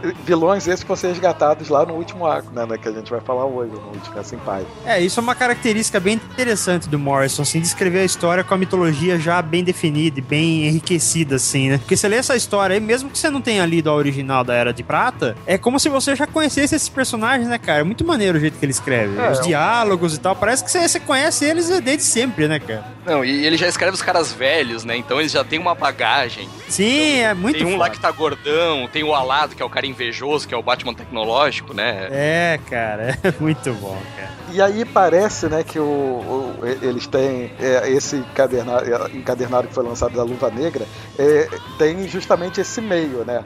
Acaba a história da, da Luva Negra, que na verdade seria o grupo para que esse John Mayan também estava ligado a ele de alguma forma, né? É, e começa uma outra história que aí tá mais relacionada com, com as histórias dos três fantasmas do encadernado anterior, né? Que é novamente trazendo aquele Batman que a gente falou que tinha feito pacto com o demônio, achava que tinha feito um pacto com o demônio, novamente estreitando ainda mais o relacionamento do Batman com a Jezebel Jet, né, do Bruce Wayne com ela, e vai mostrando um pouco esse lado que a gente já comentou antes do Batman ter participado de experiências da, da NASA, como o Marcelo comentou na, na época da Era de Prata, e que ele relembra agora que na verdade foi algo que ele su- se submeteu para tentar entender como é que funcionava a mente do Coringa. Começam a vir, a vir essas pistas, né?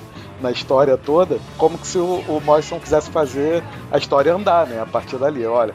Apresentei aqui esse grupo de fãs do Batman Extreme e agora a gente vai fazer a história andar. Eu vou começar a revelar mais coisas do que eu quero contar no final. É, mas tem uma coisa importante aí no arco da, da Luva Negra, que é o final, quando tem o cara lá com a máscara, na verdade a pele, né, do John Mayhew inchada na cara dele. Esse cara já é o Dr. Hurt. né? Na hora que eu tava lendo, eu não, não peguei essa referência. Quando eu fui reler agora pra gravar aqui, consegui realmente identificar isso. Na hora, pra mim, passou batido. É o cara que tá por trás de toda essa primeira fase do, do Batman do Morrison aí, esse Dr. Hurt. É o vilão principal da história. É, na, na verdade, essa alternância, a, a primeira história era bem focada no grupo de heróis, a outra já é de volta pros, pros fantasmas, é porque tudo isso estava acontecendo na revista mensal, né? Então ele ia alternando lá arcos dos elementos que ele queria trabalhar. O, o que deixa essa história interessante é o fato de que esse Batman apocalíptico, satânico, sei lá o que, era o que tinha aparecido enfrentando o Damian, teoricamente, no futuro, né? Isso. Então como é que esse cara tá agora em Gotham? E o Batman começa a questionar isso, né? Mas eu vi esse cara na minha alucinação, aquela lá na cobertura, e agora ele virou a realidade, mas eu não me lembro de já ter encontrado ele, ou será que eu encontrei, sabe? É o Batman se questionando, né? Ou pelo menos aparentando se questionar em relação à, à própria sanidade, né? Ele fica se perguntando, "Pera- peraí, mas isso foi algo que eu realmente vivenciei? Ou isso é fruto de do- do- das drogas a que eu me submeti durante toda a minha vida, as experiências que eu passei, etc e tal, a, a- a- aquela- aquele experimento que foi feito lá pelo governo, É, ele, ele não lembra do experimento, né? Ele vai lembrar depois. é, já pro final do arco, né, na verdade. Isso. O, o bacana eh, dele se questionar é que brinca um pouco também com os cânones, né? Porque os leitores também não sabem muito bem quais histórias daquele passado são canônicas ou fazem parte da cronologia e quais não são, né? Acho que bem, bem agora como depois dos 952, sabe? Eh, a gente não sabe bem o que, que tá valendo, o que, que não tá. E o próprio Batman se questionando isso, ele meio que fala, ah, mas era alucinação, eu vivi, eu não vivi. É meio que o papel do, do leitor, afinal. qual- onde que, que entram essas histórias, né? E aí foi o que o Morcelli falou sobre o, o Morrison tá querendo realmente mostrar que todas as histórias do Batman realmente valem, né? O que ele é, a DC passou durante um bom tempo fazendo parecer que não tinham acontecido aquelas histórias do Batman lá nos anos 50, na época do Comic Code ter, ter saído, que era Batman contra alienígenas, Batman contra monstros é, contra seres sobrenaturais, etc.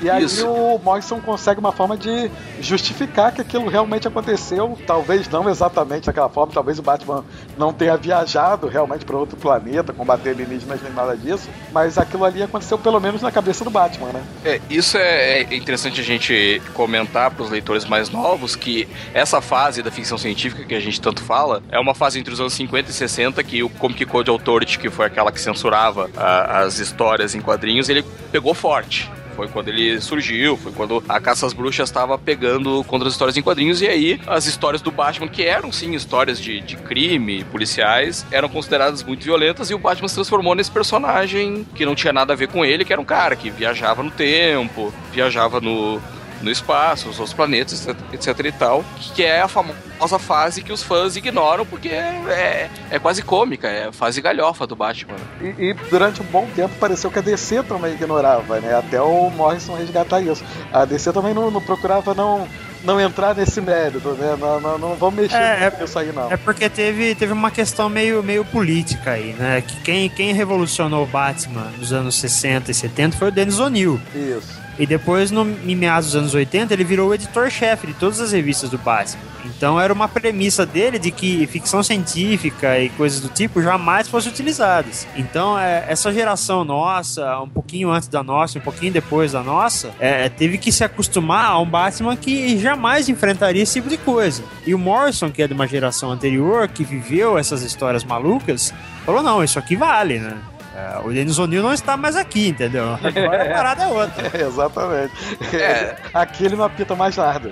É, é, uma, é uma fase meio controversa porque meio que ri- ridicularizou o Batman, sabe? E aí veio o seriado, o famoso seriado dos anos 60 com Adam West e o Burt Ward, e aí ridicularizou o Batman de vez, sabe? Cagou tudo já de uma vez. É, então os fãs mais hardcores não gostam muito dessa fase por isso, porque demorou anos até recuperar a credibilidade do Batman. Acho que o Daily News se enquadra nessa, É, nessa certeza. categoria. Com certeza. Não curtiu ver o Batman de, de roupinha colorida a cada edição, né? o fim desse arco, né? Depois o o Batman meio que morre nesse arco. tem- é, é- é aquele tipo de coisa que assim, o Boyce ele, ele faz as duas coisas. Ele tenta ressaltar que o Batman ele é um cara muito humano, mas ao mesmo tempo ele demonstra que assim, ele é humano, mas ele tá em, em- em um nível.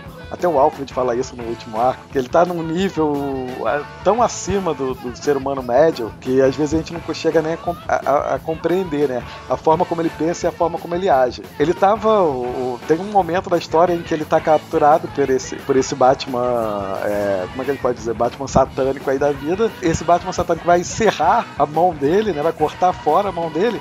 E ele já tinha puxado o, o braço, e ele mesmo comenta A, que ele já a Batman tinha... falsa. Isso, é, que ele já tinha, pre- já tinha pensado em como escapar de uma situação assim, então ele já tinha se preparado para aquilo, né?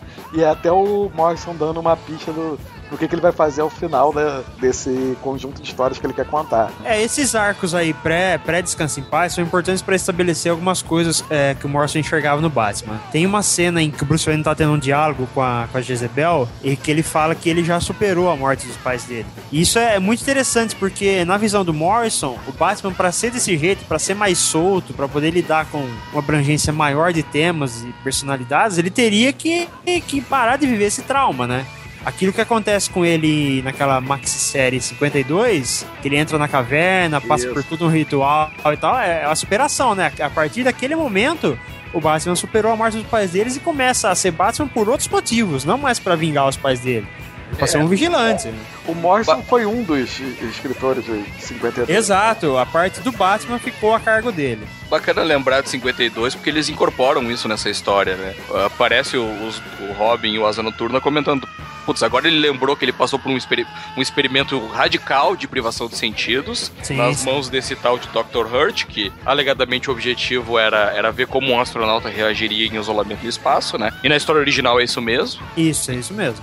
Inclusive o Dr. Hurt, o Morrison considera que apareceu na história o Robin tem que morrer, é a mesma cara que o personagem tem. Tem outras referências visuais também essa história. Ah, e o Robin fala, pô, além daquela meditação super extrema que ele passou lá na caverna, que ficou, não sei, 40 dias simulando um estado de morte, praticamente, né? De morte e renascimento, ele passou por isso também. Será que ele tá são? Ele tá se envolvendo com essa tal de Jezebel? Ele nunca foi disso?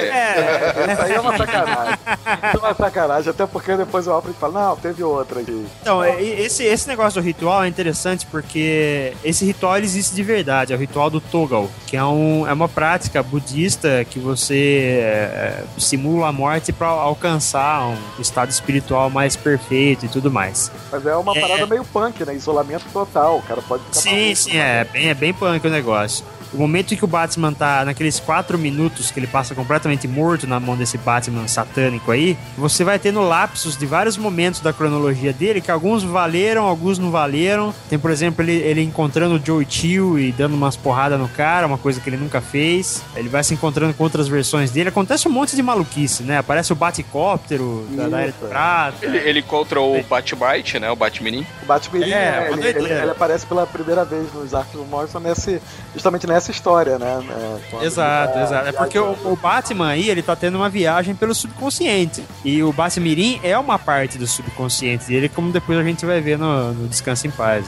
O arco fecha, né, na verdade, até uma história meio que separada do, do- desse, desse final em que ele derrota o Batman satânico, etc.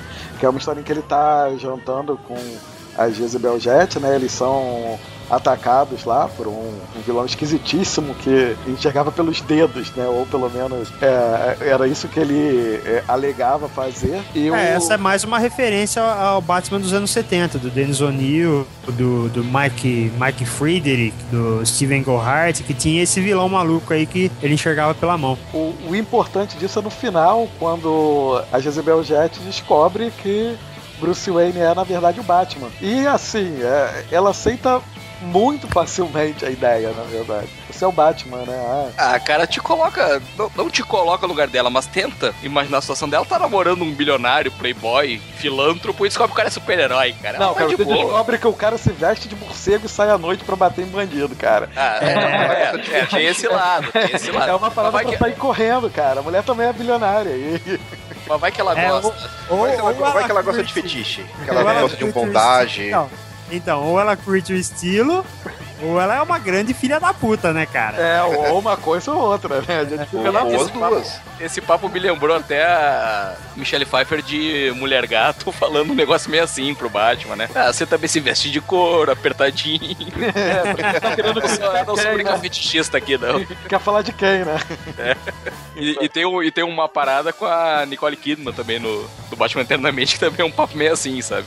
Ah, é, alguns homens têm fetiche por látex. É, é verdade.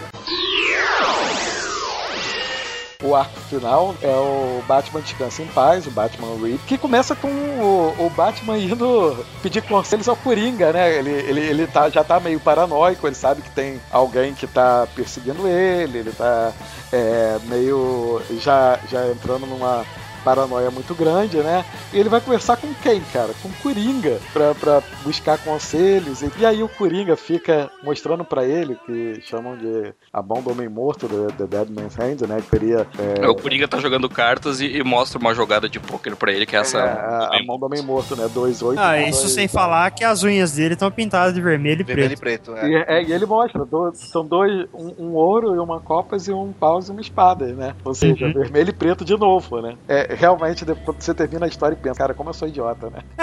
A, a a gente tava lendo essa- esse diálogo, que na verdade são três páginas, no encadernado Descansa em Paz. Então fica bem claro que o Coringa tá dizendo pra ele que ele vai morrer, né? Isso, é, é, pois É. é. ele- Mas essa história não saiu na, na série mensal do Batman, né? Ela saiu numa outra revista lá que era ligada, acho que ao Countdown por Infinito, pra É, crise. pra- pra- É, ela foi, foi uma edição especial que saiu antes da, da crise final, né? Foi uma, uma edição, inclusive, que o Morrison e o Jeff Jones escreveram juntos. Era, era o Morrison já querendo fazer a, a sacanagem que ele vai fazer no final da- do arco. Era. O Descanso em Paz começa com o Batman muito, muito apegado a, a Jezebel Jet, né? Já colocando ela pra dentro de casa, levando pra mansão e tal. E ela já sabia que ele era o Batman, né? É, pô, ela tinha, já tinha se revelado no. no- O Batman, ele só se faz de difícil enquanto ele mantém as identidades separadas, né? É, não, depois é tudo. Depois a que as mulher mulheres tudo, descobrem, ele bota pra dentro de casa. É, já tá cozinha. ali, já apresenta a família, já, já quer casar, já tá. Já diz, já diz pro Alfred que agora a madame é que manda, sabe? É, não, ó, ó, vou fazer aqui uma comidinha pra ela, pode, pode sair pro cinema, ficar tranquilo, deixa a gente a sós. E ele tá também né, com essa paranoia na cabeça, da luva negra, ele não consegue fazer, né, não consegue li- ligar os pontos, né, ele fala isso. Que, o que eu achei mais maluco de tudo, leva a Jezebel Jet pra baixo de caverna, né, e aí ele chega lá meio que querendo se exibir, e a, Jeze- a- a Jezebel Jet começa a falar pra ele, cara, mas peraí, olha isso, Olha quanto você tá gastando pra manter esse troço aqui. Que negócio é esse que você tem, cara? Como é que pode? Olha, tu Já parou pra pensar se você tá bem mesmo, né? Aquela coisa de ficar questionando a sanidade. Olha só, você tá vestido de morcego numa bate-caverna, fazendo uma mulher que você quer que seja, sei lá, sua parceira, namorada, mulher, esposa, sei lá o quê, apresentando, sabe, vestido de morcego aí, mostrando um supercomputador, bilhões de dólares. Ele, Alguma coisa não começa tá legal, né? Ele, inclusive, começa a passear pela mansão de Batman, né? Isso, é. Esse dá o trabalho de trocar de roupa, mas... E antes disso, a gente vê uma reunião daqueles vilões que a gente falou, né? Que tinham cada um daqueles diferentes Batman que apareceram, né, antes. E, e eles estão todos reunidos numa. no que eles mesmos chamam durante a história, né? De clube dos vilões, né? Tinha tido um clube de heróis e esse seria o clube dos vilões, a, a tal da luva negra realmente reunida, né? Olha o que é a rivalidade, né, cara? É, é né? Tu tem. E o que é interessante é que é, um pouquinho antes do, do Batman levar ela pra a Jezebel pra Batcaverna, ela recebe um convite de uma tal de Luva Negra pra participar de um negócio chamado Dança Macabra. Porra. Não, não pode dar errado isso, né, cara?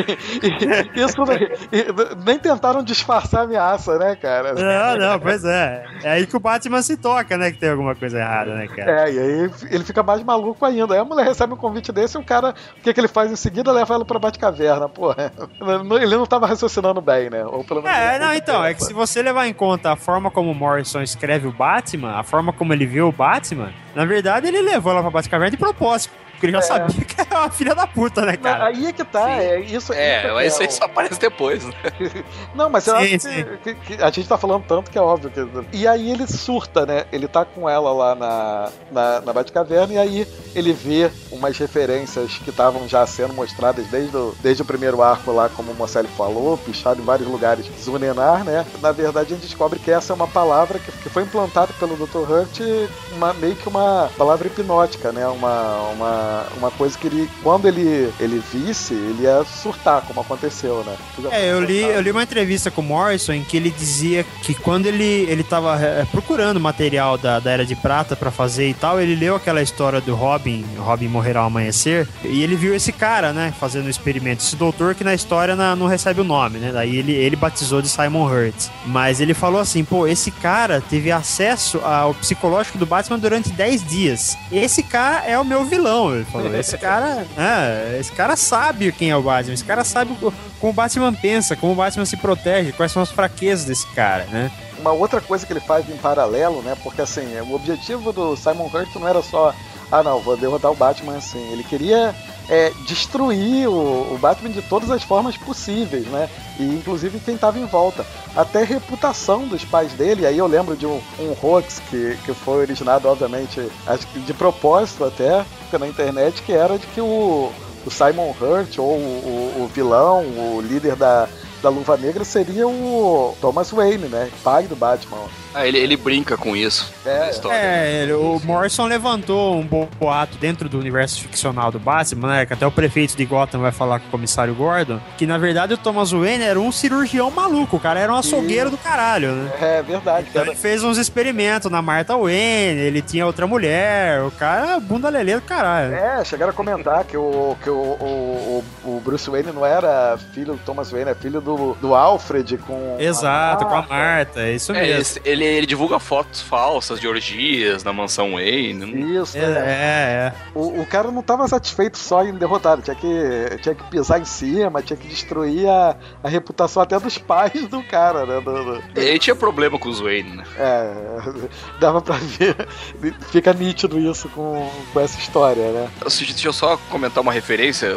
Enquanto o Batman tá conversando com a, com a Jezebel Jet, na cabeça dele ele vai ligando os pontos, né? Até que ele percebe ah, nos monitores dele a pichação ali de Zurenar. Mas na verdade, essa pichação já aparece desde a primeira história, desde as primeiras Uhum. páginas do Morrison. Sim, sim, exatamente. É, se- o- quando você depois volta lá pra ver mais atentamente, já tá lá. Realmente já tava com a história toda na cabeça dele, né? É, e- então ele dá a entender isso, ó. Tava lá o tempo todo, nem os leitores viram e nem o Batman tava vendo. Ele tava É, com a cabeça zoada. É, ou pelo menos parecia que não tava percebendo, né? Uma referenciazinha bacana que aparece é que um dos painéis onde tá pichado o Zunenar, que aparece no monitor, é de uma co- companhia chamada Kane Inc. Bate Da né? Isso, da família da, da Batmulher que depois foi, foi ser aproveitada. e que hoje é importante na DC, a família Kane, né?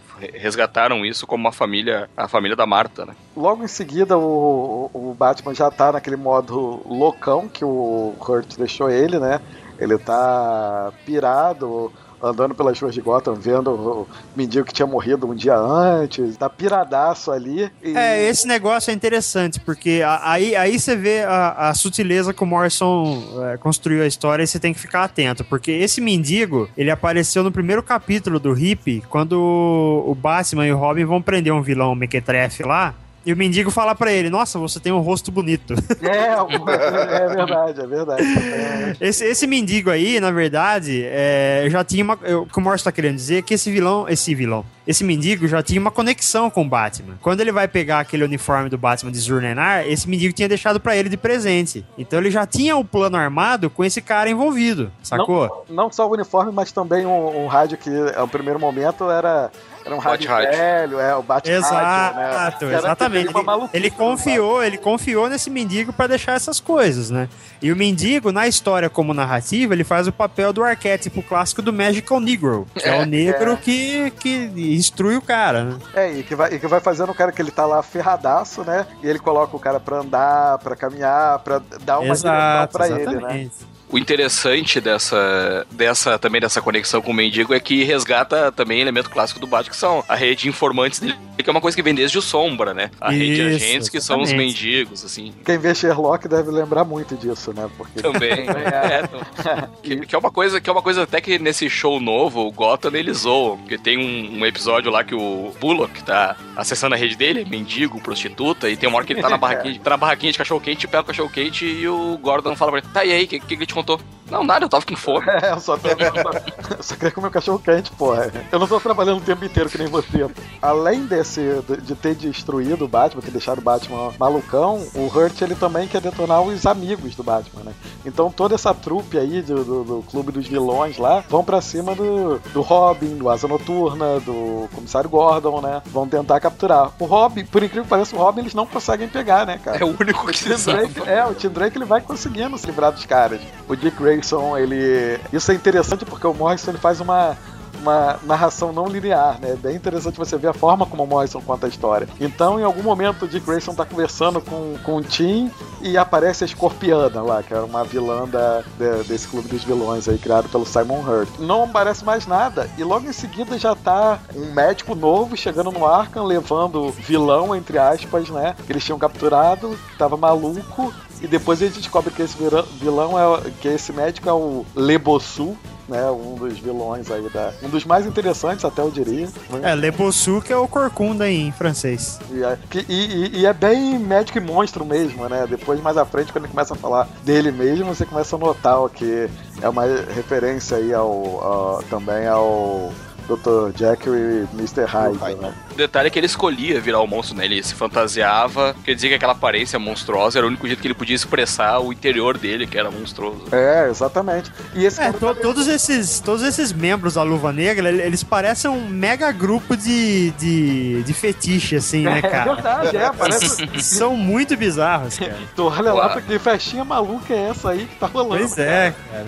O bacana de- na parte das referências é que essas alucinações que o Batman tem, que ele sonha com uma criatura de arco-íris, ele sonha com uma outra Batmulher, que era a primeira Cat Kane, e ele sonha com aquela máscara cor-de-rosa do, do Simon Hurt, da Luva Negra, né, antes dele saber quem é. Tudo são referências visuais tiradas dessas histórias da fase de ficção científica que estão no Isso. encadernado Arquivos de Casos Inexplicáveis. E esse encadernado é recomendadíssimo, cara, porque essas histórias são muito loucas e muito maneiras. Não, e, e- e ajudam bastante a entender todo, toda essa trama aí do Morrison, né? De- Sim, Ah, com certeza. é, acho que enriquece mais a experiência quando você é, lê essas histórias antes ou depois que seja, mas É, e, e tem as referências também visuais da personalidade que o Simon Hurt assume, que ele coloca aquela fantasia de morcego que o Thomas Wayne teria usado numa festa fantasia, em que ele acabou tendo que deter um- uns bandidos, que, a história chama. Ah, é o primeiro Batman. Na época dava a entender que o, o Batman teria tido a ideia de fantasia de morcego por causa do pai dele, né? Como uma forma de homenagear o pai dele por conta dessa fantasia. E a referência que vai aparecer logo em seguida na história, que é o uniforme do, do Batman de Zurenar. Assim, que é o Batman, o- quando ele se torna o Batman de Zurenar, né? No, no final dessa história que a gente está comentando, que ele pega lá os trapos que o mendigo entregou pra ele, e ele começa a ver o Batmirim, né? Que é, é o meio grilo falante dele nessa história, né? Começa a, a ter um, um interlocutor aí. E- ele estava destruído e começa a, a meio que voltar a ser um, um Batman. Um Batman diferente, mas ainda assim um Batman, né? É aí que você. A, a história quebra. É aí ou você continua com ela ou você desiste completamente. Porque a partir desse ponto, a história muda totalmente, cara. E o mais interessante é que o que, que é o Batman de Zurnenar? É o Morrison ridicularizando por completo o Batman do Frank Miller. Porque esse Batman de Zurnenar, ele é porradeiro, ele fala gruíno, fala umas coisas muito loucas, desce o cacete no- nos caras lá. Batman. É, exatamente. É, exata- é a ridicularização completa do Frank Miller. Aí o Morrison é zoando o cara mesmo, tá ligado? Que Batman de Zunenar, na verdade, é uma, é uma referência a uma história do, Ba- do Batman em que existia uma outra versão dele que era super poderosa, né? É o planeta Zunenar e esse Batman se chamava Tlano. E ele tinha essa roupa aí, vermelha, amarela e roxa. Olha, É, é, só pra contextualizar na história que nós estamos tratando, o, o tal do Zurenar, a palavra, era um gatilho mental que servia pra deixar ele num estado catatônico de personalidade. Exato. Só que o Zurnenar era uma defesa contra isso, né? É o Batman de Zurnenar, né? É o, Uhum. o Batman conseguiu preparar a cabeça dele pra se defender de um ataque psicológico. Isso, ele criou uma personalidade reserva. É. Uma personalidade, é, ele fala, né? Uma personalidade brutal, primal, né? Que ele chama depois de Batman Zunenar por causa da frase. Mas enfim, ele criou um Batman que ainda era Batman, mas era tão é, primordial, assim, é, tão de- na base dos instintos e, e da violência, e tão psicótico, pra, ou seja, continuar funcionando como Batman mesmo estando em estado catatônico a personalidade dele de Bruce Wayne e, e do Batman que a gente conhece, né? Tão primitivo que arrancava o dente com a faca sem anestesia, sem nada, né, cara? Ele, ele tinha um rastreador no dente e fala, bom, o Batman fala pra ele, né? Ou ele pensa que tá falando com o Batman o Batman fala pra ele. Tomara que eles não tenham colocado no teu dente. É, colocaram no teu dente, agora vai ter que ele, o cara vai lá e com a faca arranca a porcaria do dente.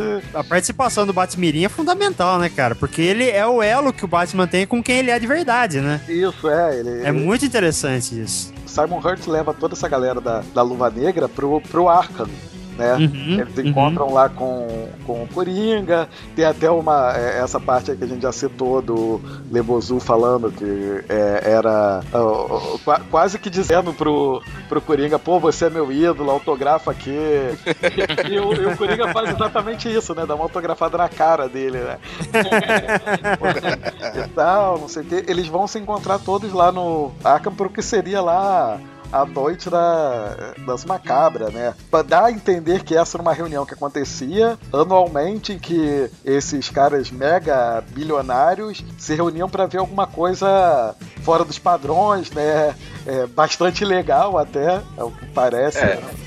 É, é outra referência àqueles filmes e livros B de antigamente que os milionários excêntricos cometiam crimes abomináveis pra se divertir, tipo aquele o jogo mais perigoso, que eles caçavam Sim, seres exatamente. humanos. Tem até uma história do, do Alan Grant também, do Batman. O Batman participa de uma. Participa não, né? Ele acaba entrando no meio pra, pra derrotar os caras de um grupo de ricaços que faziam aqueles filmes snuff, manja? Aqueles filmes que alguém é estuprado, morto, enfim. É, estuprado e morto de verdade na, na, na frente da câmera. né? É pouco mórbido o negócio. É, é, é bem light, uma coisa bem tranquila pra assistir com a família e tudo. Exatamente. Mas então, esse- esses caras estão lá pra ver o, o triunfo do, do mal sobre, sobre o bem, né? Pra fazer as suas apostas, etc. E era. O, o Simon Hurt tinha planejado a coisa pra que o, o Batman chegasse lá e fosse é, finalmente derrotado pelo, pela Luva Negra, né? Por ele. coisa legal é que o Coringa é, é fundamental nessa história por, por vários motivos. Primeiro, porque o Morrison ele tem o hábito de escrever as histórias dele em ciclos, então ele costuma abrir e fechar um ciclo. O ciclo que ele abriu com o Batman e o Coringa no Asilo Arkham estava aberto ainda. Ele não tinha fechado. Então essa foi a forma que ele encontrou de fechar esse ciclo. Porque a história, o final da, da- do Batman Hip se passa dentro do Asilo Arkham com o Coringa. Isso. O aproveitamento do Coringa também é importante porque ele definiu como o Coringa deveria ser naquela história Palhaço à Meia-Noite e ele não tinha mais aparecido. Então o Batman Hip também fecha esse ciclo menor, tudo que com essa personalidade específica que o Morrison criou para essas histórias, entendeu? Uma coisa que eu achei interessante é que o Coringa ele é, ele é tido como matador de Robins, né? Eu não sei porque ele tem essa fama, porque ele só matou um até hoje, né? Mas ele, ele tem essa fama. E o Simon Hurt diz, né? Ah, vocês não conseguiram pegar o Tim, né? O Robin, etc. Porque a gente tinha prometido ele pro Coringa, né? O Coringa tem essa fama, mas ele acaba salvando, meio sem querer, o Dick Grayson. Deixa eu só fazer um adendo. Não é que ele só matou um, ele matou 100% dos Robins que morreram até hoje. É verdade, é verdade. Quer dizer, antes do Damian, né? É, mas então, o negócio do Asa Noturna é porque o Batman também ligou aquela porra daquele bate-rádio, né? Isso, é, e aí ativou. Todo mundo imagina que aquele bate-rádio fosse piração na cabeça do, do Bruce É, que já tava maluco. e esse, e esse tal. bate-rádio, esse bate-rádio, naquela história da Era de Prata em que aparece o Batman do planeta Zurenar, quando o Batman de verdade acorda e acha que a visita dele nesse planeta foi só uma alucinação, ele tem o bate-rádio na mão dele. E aí ele fala assim: como eu posso duvidar que isso é verdade se eu tô com o bate-rádio na minha mão? E essa fala foi usada pelo Morrison justamente quando o, o Tim Drake tá lendo arquivos de casos inexplicáveis e tem a porra do rádio lá e o Batman escreveu: como eu posso duvidar que isso é verdade se eu tô com o bate-rádio na minha mão, mano? E mais uma dessas referências É, sensacional, cara. que o Morrison insere aí. Uma outra coisa legal é que quando o Batman chega no Asilo Arkham, o Batman fala é aquilo que a gente disse, né? Que ele era ali, ele era o, a- o elo do Batman de Zurenar com o Bruce Wayne, né? Tanto é que ele fala, ó, daqui pra frente não tem mais sanidade, eu não posso entrar. Entendeu? Aqui, agora tu vai sozinho, agora tu, É, tu que é- vai que é uma- malucão aí uma- do jeito que tu tá.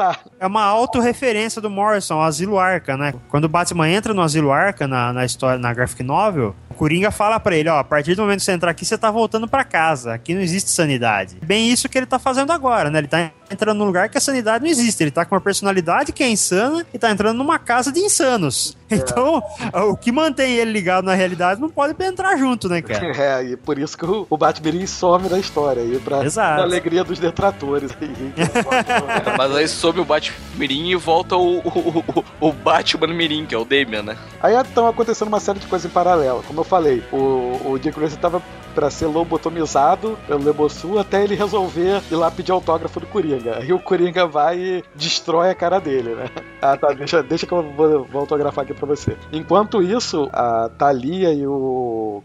E o Damian vem descobrir que porra é essa, né? Acho que a Thalia veio tomar conta da pensão, não caiu o dinheiro, ela veio saber o que, que, que tinha acontecido, né? É, ela vê e diz assim, ó, se o moleque morrer, vai dar uma treta pro testamento, tem mordomo, tem filho adotivo. É. Deixa ele vivo, deixa ele vivo, que ele continua pagando pensão. Ela vem meio que salvar o Batman da luva dele.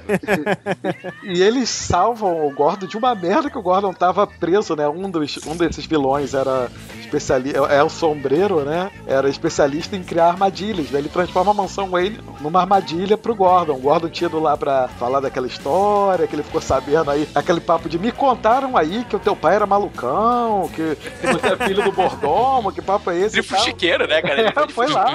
Ele foi lá na casa e acabou sendo pego nessa mega armadilha aí do, do sombreiro. E ele tava lá, é uma outra referência aí a, a, a- que eles chamam de hotline, né? Como é que traduziram aqui? Eu não sei. É A linha direta. linha direta. E aquele telefone vermelho começa a tocar. O sombreiro fala: Olha, é, você tem 15 segundos antes dele, antes dele começar a tocar. Quando ele tocar, bum, Gordon sai desesperado. aquele telefone é clássico da série, né? Da Isso, série dos anos é. 60. Uma- uma- Parecia todo episódio. mais uma referência aí que o Morrison usa. E aí o Damian chega pra salvar o Gordon, né, na mansão Wayne. É justamente nesse mesmo momento em que tá acontecendo do Batman de Zonena invadir o Arkham, o Grayson se liberta, e aí tem uma luta do Batman contra o, o Coringa, né? E não é bem uma luta, né? Vai- Meio que o Coringa vai soltando pistas pro Batman naquela conversa, né? Vai dizendo pra ele, olha, cara, eu tô tentando te avisar. E o Batman tentando me avisar de quê? De quê? Ele, presta atenção, porra. É, eles têm essa luta aí num- numa sala que já tá toda pintada de vermelho e preto, né? Que é a, a referência que depois, só depois vai ser clara. E nesse meio tempo, eles já tinham introduzido naquela história Parece a Meia-Noite a história das rosas vermelho e pretas também, né?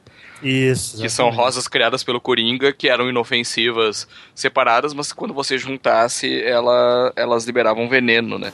O que, que a gente falou da Jezebel Jet mesmo? Que nesse momento tava lá aprisionada pelo Simon Hurt, numa sala com rosas vermelhas de um lado, pretas do outro. A gente falou que ela era meio flamenguista, né? Ela é negra. Flamenguista é foda. ela era negra com, com cabelos ruivos, não é isso? Exatamente. Isso. É, ele, E aí- na verdade, o Batman foi até o Asilo Arkham pra pegar o Simon e pra salvar ela, né? O, o cavaleiro que salva a mocinha em perigo, né? Ah, não, não. Ele foi. Velho, vamos falar a verdade. O Batman só foi pro asilo pra ver o Coringa, né, cara? É, a, a vida dele é isso, cara. Ele foi lá, vamos ver se o Coringa tá bem. Tem que saber se o Coringa tá bem. É, a Ele vida do cara é essa merda, cara. O, ca- o cara tá malucão, ele volta, volta à sanidade. Cadê o Coringa? Meu Deus, como é que ele tá? Onde é que tá o Coringa? É, não, tá, não, ele tá bem. Ufa, só matou 30 guardas mais 15 médicos, mas ele tá bem. Ah, ufa, ainda- ainda bem que ele tá vivo, né? O Coringa tenta dar algumas dicas pro, pro Batman do que que tava prestes a acontecer. O Batman meio que. É, o, o Coringa faz isso, é importante deixar claro pro ouvinte aí, porque o Coringa ele tava jogando o joguinho da Luva Negra, só que a, a Luva Negra começa a tratar ele como se ele fosse um subordinado e ele fica puto. O cara chama ele de servo, né? Chama ele de É, servo. e outra, o- se o Batman morrer, acaba a graça do Coringa. Então é lógico que ele não vai deixar o Batman se fuder, né, cara? Cara, aliás, como sempre, né, cara? Deve, eu, eu, eu- só eu devo ter lido umas 10 histórias em que acontece isso. O Coringa jogando joguinho de algum vilão, aí começa a tirar ele pra capanga, começa a querer matar o Batman e não, matar o Batman não. É, pois é, não, é a vida dele isso, cara. Tamo, brincando aqui, não, não vamos fazer essas coisas sérias, não. É, exato. E aí o Batman, na verdade, não derrota o Coringa, né? Ele deixa o Coringa pra lá pra tentar salvar a donzela em perigo. Donzela nada, né? A mulher Don, em perigo. donzela nada, é isso que eu ia falar. Donzela, ela já não era hora. Amor, amor. Pois Mas é porque ele vai falar depois. É, mas nessa hora a gente tem que lembrar que ele já tá. Ele, né, ele deixa de ser o Batman de Zenarur, né? Não, Zunenar. Zurenhar. Zenarur, isso. Eu não consigo falar essa coisa direito. Esse é outro, esse é outro, Luiz. Aí, Ele, ele deixa de ser e ele magicamente troca de roupa, né? Onde é que tava aquela roupa, cara? não, não, depois, mas ele não tá Não, troca de não, roupa. não, boa, é que os troca- caras enterraram ele com a roupa dele, né? É o ritual, faz é. parte do ritual, né, cara? Inclusive, Cara, que a gente pulou a parte que eles pegam ele, né? é, Sim, eles conseguem, através da Jezebel, na verdade, eles conseguem pegar ele. né? É, quando ele entra na câmara, né? Que aí o que. Bom, se você não sacou até agora que a Jezebel Jet é uma filha da puta, esse é o momento, né? Ela começa a ver. É, é, ela é imune ao veneno lá. E o, o Batman, em teoria, não, né? Então ele, ele acaba sendo derrotado ali naquele momento. Ele é pego pelo veneno lá das, das pétalas vermelhas e, e negras.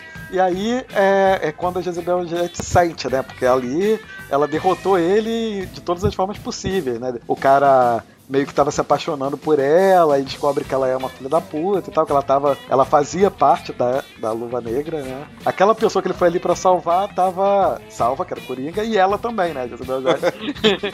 Tava, na verdade, era uma vilã. Aliás, não, não devia espantar ninguém isso, né? Porque o Batman só gosta de mulher que não presta, né? A gente sabe disso. Ah, cara, mas, mas na primeira vez que tu lê a história, que ela tá gritando desesperada, me salva, me salva, ele entra e ela dá aquele sorriso maquiavélico, ah, dá pra chocar, assim. É, tá. Não, pois é. Muita gente não percebeu no começo, mas, é, pô, tava na cara que é filha da puta mesmo. né, É, ele, vai, ele vai dando pistas o tempo inteiro. né? Pois é, cara. Isso é aquela coisa que o, que o Christopher Nolan também faz, né? Ele te dá pistas de tudo que vai acontecer. Aí lá no final ele diz: tá É. vendo? Imbecil. É que, é que aconteceu um problema aí dentre, no, no meio do arco do Morrison, nessa primeira fase, porque, assim, ele teve muita troca de desenhista, né? E, infelizmente, o Tony Daniel foi uma péssima escolha pra fazer Batman Hip, né, cara? É, não, não, não, era, não era a melhor opção mesmo, né, cara? Ele não conseguiu passar visualmente o que o Morrison tava querendo dizer, então em muitos momentos você fica confuso na história, é isso que é foda. É, é, mas assim, é, ele, ele é derrotado e aí entra já a parte. é, o Vitor comentou aí. Ele não trocou de, de roupa magicamente. O que eles pretendiam era fazer o ritual de matar, de enterrar o Batman, né? E inclusive o Simon Hurt diz: ah, ele é enterrado com sua melhor capa, né? Com a roupa clássica que ele tinha. É, o, o Simon Hurt, que desde o começo, vale lembrar, estava vestido com aquela primeira roupa do Batman, que numa história da Era de Prata foi revelado que o Thomas Wayne usava. É, é mais uma daquelas coisas pra deixar. Pra manter vivo aquele boato que o Morrison tinha lançado de que. Exato, o, exato. O Simon Hurt podia ser o Thomas Wayne, né? Exatamente. O plano era que o, o Batman, quando conseguisse se libertar, eles sabiam que o, que o Batman teria 30 minutos de oxigênio ainda, né, dentro do, do caixão. Eles sabiam que isso seria suficiente pro Batman se libertar, mas ele sairia dali mentalmente destruído. Esse era o plano. Só Uhum. que aí, aí começa a história virar, né? Aí a gente começa a perceber que o plano do, do Simon Hurt tinha sido já antecipado já pelo Bruce Wayne, né? Tudo aquilo ali, na verdade, fazia parte não do plano do, do Hurt, mas o plano do Batman. Mas é, é- é mais uma referência, o nome da história é Batman Descansa em Paz, ele tá enterrado, mas a gente começa a ver a história virar a partir daí. Aí é que entra aquela personalidade que o Morrison empregou tão bem no Batman já no tempo da Liga da Justiça, né? Que é o Batman que tem um plano de contingência pra tudo. Então não é que ele soubesse o que o Simon Hurt ia fazer, mas ele tava preparado. O que quer que o cara tentasse, ele tava preparado. É, e o Coringa até fala pro Simon Hurt, né? Ah, você prendeu ele com uma camisa de força? Pô, a essa altura do campeonato ele já deve ter se soltado dela, né? É, não, é, é, é muito vilão da, da, da série, né? Cara, aprendemos, mas não vamos matar, não. Deixa ele aí. É, deixa ele é. aí que ele tá derrotado. Vamos lá, vamos tomar um café. N- ninguém tem coragem de pegar e dar um tiro na cabeça do Batman. Não, não. E, e o negócio fica bom mesmo. Uma hora que o Batman realmente tira a máscara, né? Ele, ele tá sem a capa e sem a máscara. E ele confronta o Simon Hurt de verdade. Aí que o negócio fica bom mesmo. Aí acontecem algumas coisas engraçadas. né? O Coringa ele foge, ele foge e pega uma ambulância pra fugir do, do, do Arkham. Enquanto isso, o Damian tá indo pra lá com o Gordon, com o Alfred. O Damian vai e, e- e passa batido e joga uma ambulância, que é a ambulância onde estava o Coringa, da ponte onde eles estavam, né? Onde eles estavam. O, o Demian roubou o Batmóvel. É, roubou o Batmóvel e ainda ah, eu posso ter um desse, eu posso ficar com um desse É, e tal. até na- quando o Damian reaparece lá na mansão Wayne, né, com o comissário Gordon, ele fala, mãe, eu quero um Batmóvel. Tá. É verdade. A gente tem que lembrar também que o Robin, que era o único, o Asa Noturna estava capturado, né? O Robin estava livre na cidade, mas ele estava enfrentando aqueles vilões, né? Da, da dança macabra lá. Nessa hora surge o Clube dos Heróis pra É, ajudar ele- o Robin, né? O Tim Drake pede ajuda deles, né? E tal. Uhum. Que ponto o Gotham City chegou, né, cara? Olha que ponto o Gotham City chegou. Tinha uma época que, na época de Terra de Ninguém, lá Gotham City tinha herói pra, pra dar e vender, né? É, Aí chegamos num ponto que se não tem Batman, Robin Asa Noturno, tem que chamar o Clube dos Heróis. né? Dos heróis. né? É o gaúcho, pô. Os caras É o gaúcho, melhor, o cara, melhor o cara tem que sair da Argentina pra poder chegar e salvar Gotham, né, cara? Realmente. Eles passam por essa ambulância e o, o, o Alfred fala pro Damian: Você percebeu que você derrubou uma ambulância? Ele joga a ambulância Era- na ponte. E era a ambulância que, era o, que tava o Coringa, né? E aí a cena encerra o arco, e aí a gente chega, pode discutir um pouco melhor sobre como o Morrison foi mais genial ainda né, nessa ideia dele. Bruce Wayne confrontando o, o Simon Hurt num, num helicóptero lá e ele derrota o, o Simon Hurt e o helicóptero explode, né? Só aparece lá o, o Asa Noturna, parte da capa do, do Batman ali. E aí dá a entender, né, pra todo mundo que o Batman morreu. O nome da história é Batman Rip, Batman Descansa em Paz. Todo mundo na internet já tava comentando que o Batman ia morrer e etc. E aí é o que eu achei genial do Morrison. Isso acontece um pouco antes da, da crise final. Um dia a gente vai fazer um quadrincast para falar sobre crise final, mas só para adiantar, e todo mundo que já leu crise final, quem não leu agora eu vou soltar um spoiler, então pulem essa parte. O, Batman morre ao final de, de crise final. O único jeito de você conseguir fazer isso ser uma surpresa para todo mundo é se é, já fosse esperado acontecer, só que em outra história, né? Vamos, vamos dar umas, umas explicações aqui. Vai lá, vai lá, esclarece aí pra galera. É, o que acontece? É, primeiro assim, é, o Batman do Morrison, mas nunca que ele ia morrer numa queda de helicóptero. Não, é verdade. Já, jamais isso ia acontecer. Então quem achou que ele morreu aí, caiu, caiu do cavalo, cara. Porque não, até porque na edição seguinte, aquela história em que ele tá tendo os efeitos da sanção homem, da não da sanção homem, daquela máquina que Isso, o Darkseid usava pra fazer as torturas com ele lá, Isso, caralho. é. Mas i- i- i- isso já é um tie-in já de crise final. Aí crise Isso, final já tinha é, começado e já tava rolando, né? É, porque o que que acontece? O final de Batman Hip e o começo da crise final são andam lado a lado, né? Isso. Então a crise final se passa depois, então é óbvio, o Batman está vivo, ele aparece na história, ele é capturado pelo Darkseid. É, então ele não morreu. Agora, na crise final, ele também não morreu, porque o Darkseid usou um negócio chamado Sanção Ômega. Quando o Jack Kirby criou o Darkseid, ele criou esse, é, vamos dizer assim, esse golpe do Darkseid também, é, que teletransportava a pessoa que era vítima do golpe para tempos passados. Ela ia viver uma vida eterna, uma espécie de, de purgatório ou até de inferno, em que ela ia passar por vários tempos, vários momentos no, no espaço-tempo, mas ela nunca ia envelhecer e ela nunca ia voltar pro presente, pro lugar de origem dela. É, é daí até que veio aquela história do retorno de Bruce Wayne, né? Que é, que é basicamente o, o Batman é, passando por cima disso, né? Dessa... Exatamente, é ele tentando enfrentar a sanção ômega. né? Agora, a- o que acontece em Hip, que eu acho muito interessante, é a forma como o Simon Hurt desafia ele. Porque o Simon Hurt começa a fazer o joguinho psicológico. Eu sou o Thomas Wayne, eu sou seu pai. E aí, na hora que a, que a briga aperta e ele, ele tá lá no helicóptero dirigido pelo, pelo Batman satânico lá, é, ele fala: Eu sou o buraco nas coisas, eu sou a peça que nunca se encaixa. É, essas frases normalmente são ditas é, em rituais ou até é, como metáforas ao demônio. É, então, durante muito tempo acreditava-se que o Simon Hurt fosse, na verdade, o Batman enfrentando o demônio, uma, uma incorporação do, do capiroto. É, mas não era, também não era bem isso, como vai ser explicado mais adiante, né? Mas é, pro propósito de Batman Hip serviu, né? O Hurt, ele realmente foi uma força muito maior do que o Batman costuma enfrentar normalmente e o cara fez o jogo psicológico dele com o Batman. Não, é, e eu vou te dizer, é é, a gente tá acostumado a ler quadrinhos, né? Então é, a gente lê vilões dos mais diferentes tipos, então meio que fica quase que anestesiado, né? Você não, não consegue mais ter raiva de vilão nenhum, né? E tal. Uhum. Mas lendo o Descanso em Paz, é um vilão que realmente te faz ficar incomodado, né? Porque ele realmente é, é- é- ele é muito. Ele consegue passar, o Morrison conseguiu passar esse lado maligno aí do, do, do Simon Hurt muito bem, né? Ele consegue passar ser um cara capaz de derrotar o Batman, né? É, porque ele fez toda aquela parada de derrubar os aliados dele, de inventar uma história pra desacreditar a família do cara, e começou a fazer jogo psicológico enfrentando o cara cara a cara, assim, é tipo, é, é um, é um vilão muito preparado pra enfrentar o Batman, né, cara? Isso que é interessante. Não, é, e, e- e isso fechou muito bem, né? Eu, eu gosto também do final da Jezebel Jet, né? Porque uma das coisas que ela fala pro Batman, quando o Batman se liberta e vai enfrentar lá o Simon Hurt, ela fala: ah, você acha que algum tribunal vai condenar essas pessoas que estão aqui? Né? Não tem como, é, e tal, ninguém vai. Você não vai conseguir fazer nada com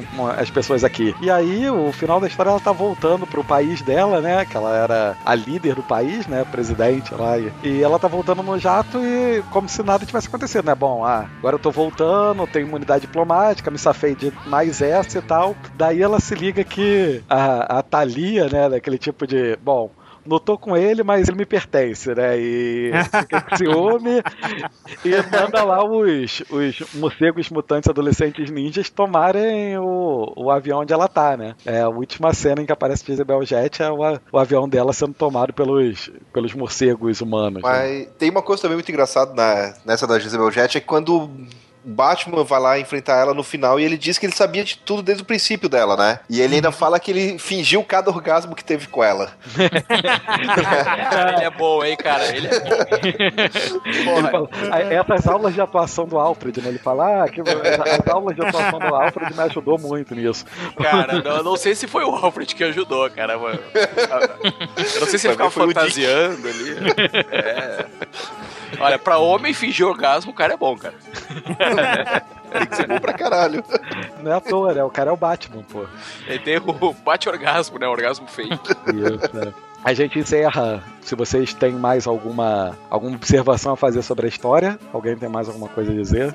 Só pra notar mais algumas semelhanças com essa história, pelo menos pra mim. Primeiro com a queda do morcego, né? A maneira como o, o Simon Hurt derrota o Batman, ela lembra a maneira que o Bane lá atrás usou pra derrotar o Batman, né? Porque a gente lembra do Bane hoje, ah, um cara musculoso, fortão, quebrou o Batman na porrada. Não foi isso. Ele cansou o Batman primeiro pra poder depois destruir ele Isso, é. O o plano do, do Bane durante toda a fase da, da queda do morcego, que é o primeiro, primeiro ato, né? Ele era, ele libertou os vilões do Asilo Arca, né? Ele cometeu uma série de crimes, ele tinha os capangas dele que ele botou pra lutar com o Batman, justamente quando o Batman vencia algum vilão, entrava um capanga do Bane pra não deixar ele descansar. Então, quando o Batman chega na Batcaverna e o Bane quebra ele na Batcaverna, como o Simon Hurt também derrota ele na Batcaverna a primeira vez, é tudo muito parecido. E aí, deixa eu só fazer um, um jabá aí pros nossos amigos do Comic Pod, que nessa iniciativa desse ano, em homenagem aos 75 anos do Batman, estão falando exatamente da queda do morcego, não é isso, Marcelo? Exatamente, a gente zoou essa porcaria legal.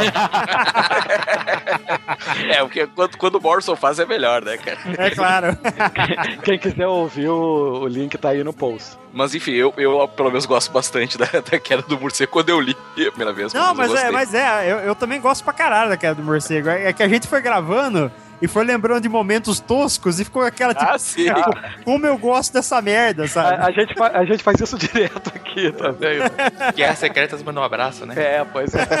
Vídeo Guerra Secreta. E eu também achei o Simon Hurt um pouco, não muito parecido com o Silêncio, né? Também era um médico que tinha uma treta direta com o Bruce Wayne, que sabia quem ele era. São elementos que, que o Morrison reciclou intencionalmente ou não intencionalmente. É, eu acho que no caso do silêncio não, viu? Porque eh, como ele se baseou naquela história da Era de Prata, que tinha um cara que fez experimentos com a mente do Batman, ele pressupôs então de que esse cara tinha invadido a cabeça do Batman, não que ele simplesmente soubesse quem é o Batman, como é o caso do silêncio, né? É, ele, tá, ele tá lidando com um cara aí que realmente esteve dentro da mente do super-herói. né? É, aquela história que você falou, né? Quando ele leu, pesquisando e tal, ele viu que aquele ali era o cara ideal pra ser o vilão dele, né? Exato, exato. O silêncio, É, eu acho que ele tá com mais- certeza, não, não passou pela cabeça dele, não. É, eu acho que ele tá mais perto do Hugo Strange do que do Silêncio.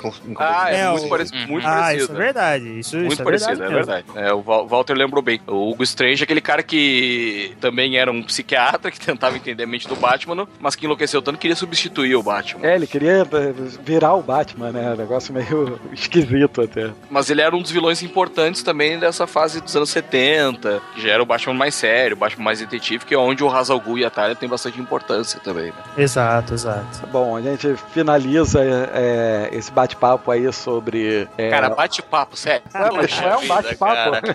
Todo podcast de Batman a gente tenta evitar essa piada. foi, foi totalmente não intencional isso agora. Saiu assim sem Ah, eu, eu acho que vale, vale uma observação final, cara. Chega, pode fazer. Que o, o primeiro, a primeira história do Batman escrito pelo Morrison nessa fase se chama Construindo um Batmóvel Melhor. Isso, é verdade. E, que é- e mostra o Batman lá mexendo no Batmóvel, ele não deixa o Tim Drake dar uma espiada, que fala que tá construindo o carro ainda. E o carro só vai ficar pronto no Batman Hip. Ou seja, a partir do Batman Hip é que o Batman do Morrison tá realmente definido, entendeu? É, Essa que é é. a metáfora. Ele, ele conseguiu colocar o Batman no, no caminho que ele queria, né? Exatamente, exatamente. E esse Batmóvel que aparece no final do Rip ainda é o, o Batmóvel que o Dick vai usar em Batman e Robin? É sim, porque o Damian eh, reforma ele, né? Umas coisas que o Batman não tinha terminado ainda, o Damian termina e é aquele Batmóvel mesmo. Tá vendo? É bem melhor, ele voa, né? Pô, ele voa. É, Pega- Essa referência também tem, tem várias histórias. Sempre que explodiam Batmóveis, coisas sempre faziam uma história pra mostrar ele construindo um Batmóvel novo, né? Eu vi pelo menos umas três, quatro no Batman Animated também tinha lá mostrando ele fazendo um Batmóvel novo. Então, trazer essa referência é exatamente isso também. Re- é, retomar isso das histórias passadas dele, né? Enfim, queria agradecer imensamente aí. Aí não é, não é rasgação de seda, não, mas a verdade é que não imagino como seria gravar se aí o Morcelli aqui. O cara Ah, que sabe isso, tudo cara. sobre o Batman. Né? que isso, enriqueceu, rapaz. enriqueceu muito a, a- a nossa discussão, várias coisas aí que tirou dúvidas da gente, né, aqui gravando, etc. Pra você que aí é, ficou mais curioso sobre toda a mitologia que o, que o Batman tem, o Morcelli tem uma, uma boa dica, uma surpresa aí pra galera. Então, rapaz, eu, eu gostei dessa história de escrever, entendeu? É, tomou gosto pela coisa, né? Tomei gosto pela coisa. É, eu tô, eu tô com um livro novo no Catarse, dessa vez focado no Batman. Tenho muito a agradecer a galera que me ajudou e fez acontecer o livro do Superman, que foi lançado esse ano, que é o Fazendo o Homem Acreditar. Agora eu tô lançando um livro sobre o Batman, pelo menos eu tô tentando financiar esse livro sobre o Batman. É, o nome dele é Construindo um Novo Batmóvel. O que a gente faz? É, na, na verdade, não é exatamente como foi o livro do, do Superman. É, Eu quis, eu quis mudar um pouco a abordagem, porque eu acho que a abordagem que eu fiz no Superman cabia muito para ele, mas não caberia ao Batman. Então, no caso do Batman, é um livro que explora o trabalho dos grandes escritores que o Batman teve. A gente fez uma seleção, e eu falo a gente porque eu não estou escrevendo esse livro sozinho, tem mais colaboradores comigo. A gente fez uma seleção de quem realmente foi influente pro Batman desde que ele foi inventado na Era de Ouro até os dias de hoje. E fizemos uma análise extremamente profunda no trabalho de cada um. Então tem lá o Bill Finger, tem o Dennis O'Neill, o próprio Grant Morrison, Frank Miller, o Alan Moore, o Alan Grant, Doug Munch.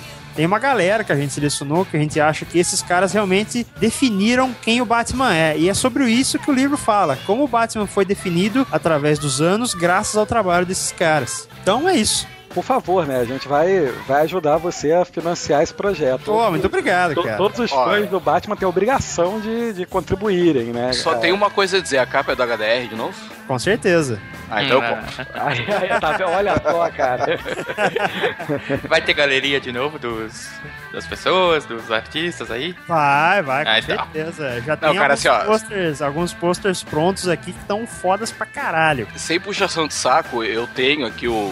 Contribuir lá e tenho a minha cópia do Fazendo Homem Acreditar. Cara, a qualidade final do livro. O texto a gente já tinha visto no, no e-book eh, e, e nos previews, mas a qualidade final do livro, a qualidade gráfica, das fotos. O livro acabou sendo todo colorido, né? Que inicialmente não era. Cara, ficou muito bom.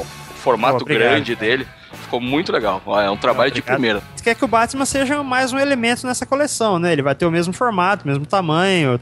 Tomara que a gente consiga fazer ele colorido, né? Que é pra manter uma, uma coleçãozinha, né? Pô, quem coleciona quadrinho gosta que as coisas fiquem parecidas, né, cara? Então vamos Ah, tentar Viu, fazer Panini? Viu. Panini? Quem coleciona quadrinhos, Panini, quer as coisas parecidas, Panini. Não quer um gosta negócio de cada tamanho. Gosta das Viu, lombadas Sabate, queremos- padronizadas, né? Viu, Sabate? Queremos as lombadas direitinho, viu? A Panini lança um negócio de cada jeito, cara. É um, é um de cada tamanho. Uma hora a, a lombada tá escrita numa direção, outra hora tá noutra. Cara, eu tenho toque, velho. Isso faz mal. É, foi. Isso me deixa nervoso, cara. Eu sei como você se sente, Vitor. Todo colecionador de quadrinho tem toque, cara. É. Então é isso, o link pro apoio ao livro tá aí no, no link desse post. Queria novamente aqui agradecer ao Morcelli e dizer que para você, ouvinte do Quadrincast, que quer continuar participando aí da iniciativa, tem outros podcasts falando sobre Batman aí nesse mês, a gente está comemorando os 75 anos dele. Quem quiser comentar esse, esse podcast pode é, logar aí no nosso site, é só colocar o nome e, e colocar algum comentário aí, pode xingar a gente. Não, não, chega, chega desse negócio de xingar a gente, né? Já, já deu, né? Já deu. Isso aí não deu muito agora. certo, não, hein? É, Não deu pois é, certo, então. Mas podem aí colocar sua opinião sobre o podcast no nosso site ou podem também enviar um e-mail para o que mesmo? Qual, qual é o nosso e-mail, Luiz? quadrincast.quadrim.com.br Ou podem também mandar um tweet aí pro nosso Twitter, que é Vitor, qual é? Arroba quadrim, quadrim sempre com M no fim. Ou podem comentar na nossa página no Facebook, Walter, que é qual, qual é mesmo? facebook.com.br quadrincast. Aí É. pode mandar a- as- os xingamentos, reclamações, elogios lá pro Como Que Pode também, né? Ah, sim, óbvio, é, é, na verdade... Zero, né? ponto .com.br. Os, o- os xingamentos a gente reserva lá pro, pro Terra Zero, pro Como Que Pode. É, é, o que, eu, é o que eu sempre, cara, é o que eu sempre falo. Qualquer xingamento, a gente tá aberto a receber esse xingamento. Só que eles vão ser redirecionados pro setor competente, que é o botão delete. É o botão delete. A gente tem que começar a fazer isso aqui. A gente tem que começar a fazer isso aqui. Vamos plantar isso pro próximo. É isso, galera. Um abraço.